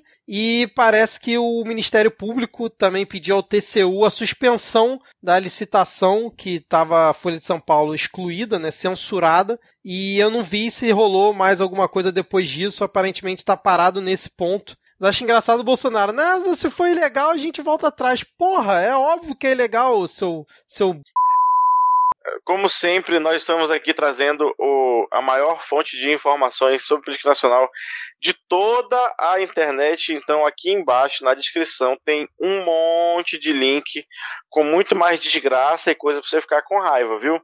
Infelizmente, a gente não vai poder comentar tudo, que já está bem tarde. Mas dá uma olhadinha aí, aí xinga muito no Twitter e marca a gente lá no xingamento, tá bom? Obrigado, beijo. Exatamente, exatamente. É, então vamos agora para as dicas culturais, depois de muita censura e muita coisa ruim que a gente falou hoje, né? É, nesse último episódio regular do ano, se preparem porque vem aí a retrospectiva 2019 do Midcast Política, sem previsão de lançamento por enquanto, mas vai acontecer, vai acontecer. Até 31 de dezembro é dia, né, Rodrigo? Isso, até 31 de dezembro sai. Então, se chegar Exatamente. no dia 31 de dezembro você precisar virar o ano, escutar o midcast no Réveillon, faça isso. vai ter quantas horas o episódio? Três horas, três horas e meia? Como é que vai ser? Todas. Todas necessárias, né? Ai, caraca. Bom, deixa eu começar a minha indicação aqui. Eu quero indicar o perfil Diário da Nova Era, que é um perfil colaborativo do Twitter, né, que faz registros diários do governo Bolsonaro e de, de, coisas relacionadas a ele. Ele é, como é que eu vou dizer assim, mantido por alguns outros perfis. E é um perfil muito bacana para quem quiser todo dia ter tipo uma timeline ali do que, que aconteceu de mais importante e tal. Recomendo aqui demais. Aliás, um, meus parabéns aí pro pessoal que, que mantém esse perfil. É muito bom o trabalho que vocês estão fazendo aí. É, quem quer começar indicando aí? Rodrigo, Diego? Eu faço Começar minha... não, né? Continuar. É, continuando aqui as indicações, eu faço minha indicação semanal de algum podcast de mídia independente. E acho que a de hoje é até razoavelmente conhecida, mas talvez nem todos os ouvintes conheçam e combina muito com alguns dos debates que a gente teve aqui hoje. Eu fortemente sugiro que vocês assinem e escutem todos os episódios do Lado Black, é um lado black trabalhando com cultura negra, com pensamento negro, com o movimento negro, a partir de um olhar popular, uma comunicação mais efetiva. Sugiro fortemente que vocês escutem todos os episódios. Vai estar linkado aqui o site no final da, da descrição do episódio, nas dicas culturais. Cliquem, assinem por qualquer agregador. É um podcast razoavelmente conhecido, mas se você não conhece ainda, eu digo que você está perdendo um material de enorme qualidade. Falando em material de qualidade, também combina aqui com os nossos debates hoje. Se você quiser acompanhar um perfil que consegue ter provavelmente mais desprezo, ódio, ranço do que a gente, do que eu, pelo ajudante do demônio, pelo desministro do ambiente, pelo sinistro Salles, ai, ai. você pode seguir o perfil o fiscal do Ibama. Siga o perfil do fiscal, do Ibama, você vai acompanhar todas as desgraceiras feitas pelo, pelo Salles, praticamente de modo diário, porque todo dia tem uma desgraça diferente acontecendo com relação ao nosso meio ambiente. Então sigam o perfil fiscal do IBAMA também linkado aqui na descrição. Maravilha. Finaliza aí, Diego, por favor. Então, já aqui entrando em ritmo de férias, vou indicar aqui duas séries daquele serviço de streaming que não paga nós. A primeira é a série Sintonia, que é produzida pelo Conde Muito legal, muito legal. E aí tem se relaciona um pouco aí com o que a gente falou, né, sobre a, o panorama da, das favelas do Brasil, que é uma história muito particular, mas muito, muito que se repete bastante, né? E tá assim, tá muito legal, é nacional, muito bem feito, eu recomendo super. E a outra é a série também nacional, ninguém tá olhando, que eu vi, tipo, eu devorei ela assim em dois dias, porque ela é muito legal de assistir, tá muito boa, uma comédia muito bacana. Então assista aí também. Maravilha, Diego. É, essa sintonia eu assisti, cara, muito boa. Essa outra eu vou, vou procurar aqui. E o lado Black, um abraço aí para nosso ouvinte Luísa Braga, que já participou aqui do Midcast num episódio passado. Um abraço aí. E assim, vamos fechando por aqui. A gente ainda vai ter o episódio da retrospectiva 2019. Um, vai ser um episódio especial. A gente vai poder agradecer lá, mas eu já queria deixar de antemão aqui os agradecimentos é, não só para os ouvintes né, do, do Midcast que nos aturaram aqui em 2019 durante esse tempo todo, né, nessa tristeza e nessa alegria junta, né? Muitas pessoas falam que nós ajudamos a fazer o, sei lá, a semana delas assim mais é, palatável com os episódios que a gente faz aqui. A gente fica muito feliz com isso. Mas obrigado demais a você que ouviu o Midcast aqui em 2019. Vai ter a retrospectiva, ouça lá, que vai ser um episódio muito legal. Mas se você ficar por aqui, muito obrigado, valeu mesmo. É, o Midcast Política cresceu muito ao longo do ano. Obrigado a você que compartilha. Só tem agradecer mesmo. Obrigado a você que apoia no PicPay. E eu já desde de agora queria agradecer ao Rodrigo e ao Diego que toparam esse desafio maluco, né? A gente começou aqui junto lá no primeiro episódio, agora nesse último episódio aqui também é, fazendo junto. Muito obrigado aí por vocês terem me aturado ao longo desse ano todo, cara. Fomos tapeados, achamos que ia ser só um. o cara fez o grupo, meteu a gente, estamos aqui 30 programas depois. cara, isso aqui Mas... pra mim tá virando quase uma terapia, então tá, sabe, tá tudo mal. Não, de minha parte eu, eu agradeço, sim. Às vezes dá um pouco de raiva que eu queria ficar uma semana sem acompanhar as notícias, mas elas iam chegar a mim de qualquer jeito, pelo menos aqui eu posso falar mal e posso xingar muito na internet, que é para isso que a, internet, que a internet serve, né? Então, obrigado, gente, por nos assustar toda semana aí com a quantidade de ouvintes. Obrigado pelo apoio. Acho que não, Nós temos aí com certeza a comunidade de ouvintes mais engajada, que todo dia tem gente mandando, mandando sugestão de pauta, mandando abraço, conversando, puxando conversa. Eu acho que super vale um, um um abraço especial aí pro Denis, nosso estagiário barra funcionário daí da sucursal de São Paulo, que ele realmente dá um apoio muito massa na divulgação né, do, do, do Midcast, também ajuda a gente aí a montar uma pauta ou outra, então obrigado aí pro Denis. Eu vou, eu vou mais do que agradecer, cara. Até porque eu posso agradecer o pessoal que nos escuta, que, que, que manda carinho, também o pessoal que ouviu aqui pelo, pelo Midcast e se tornou ouvinte do Não Pode Tocar também, agradeço muito. Mas eu vou principalmente pedir desculpas. Desculpa vocês, assim, desculpa por ter ouvido a gente durante esse ano inteiro. Desculpa, Vitor, por ser obrigado a editar a gente. Você precisa ouvir a gente mais de uma vez. Então, desculpa, mundo. É, mas eu, eu vou continuar aqui ano que vem, enchendo o saco, todo esse bom humor. Espero que vocês continuem a acompanhar a gente também. Então, tô, aqui já na, na empolgação para retrospectiva, porque se foi horrível passar uma vez por cada episódio desse ano, imagina todos de uma vez só. Lembra, só dando os bastidores aqui pros ouvintes, serão dois dias de gravação para vocês verem o tamanho do problema que a gente mesmo se arrumou, né, cara? Ai, ai, já estamos aqui nos preparando para entrar em estúdio para esse episódio épico que vai ser retrospectiva 2019. Então vamos fechar por aqui, dar tchau aqui para os nossos ouvintes e até um dia, em breve, em dezembro ainda. Podem ficar tranquilos que vai acontecer. A gente não vai deixar virar o ano. Em dezembro vai sair. Beleza? Não vai Vamos ser lá. de RPG do, do, do, Nerdcast. Exato, exatamente. Uma coisa a gente promete, até 31 de dezembro tá no feed, beleza? Confia na gente. então valeu, gente. Valeu. Vamos fechar por aqui. Falou. Tchau. Valeu, tchau, tchau. Falou.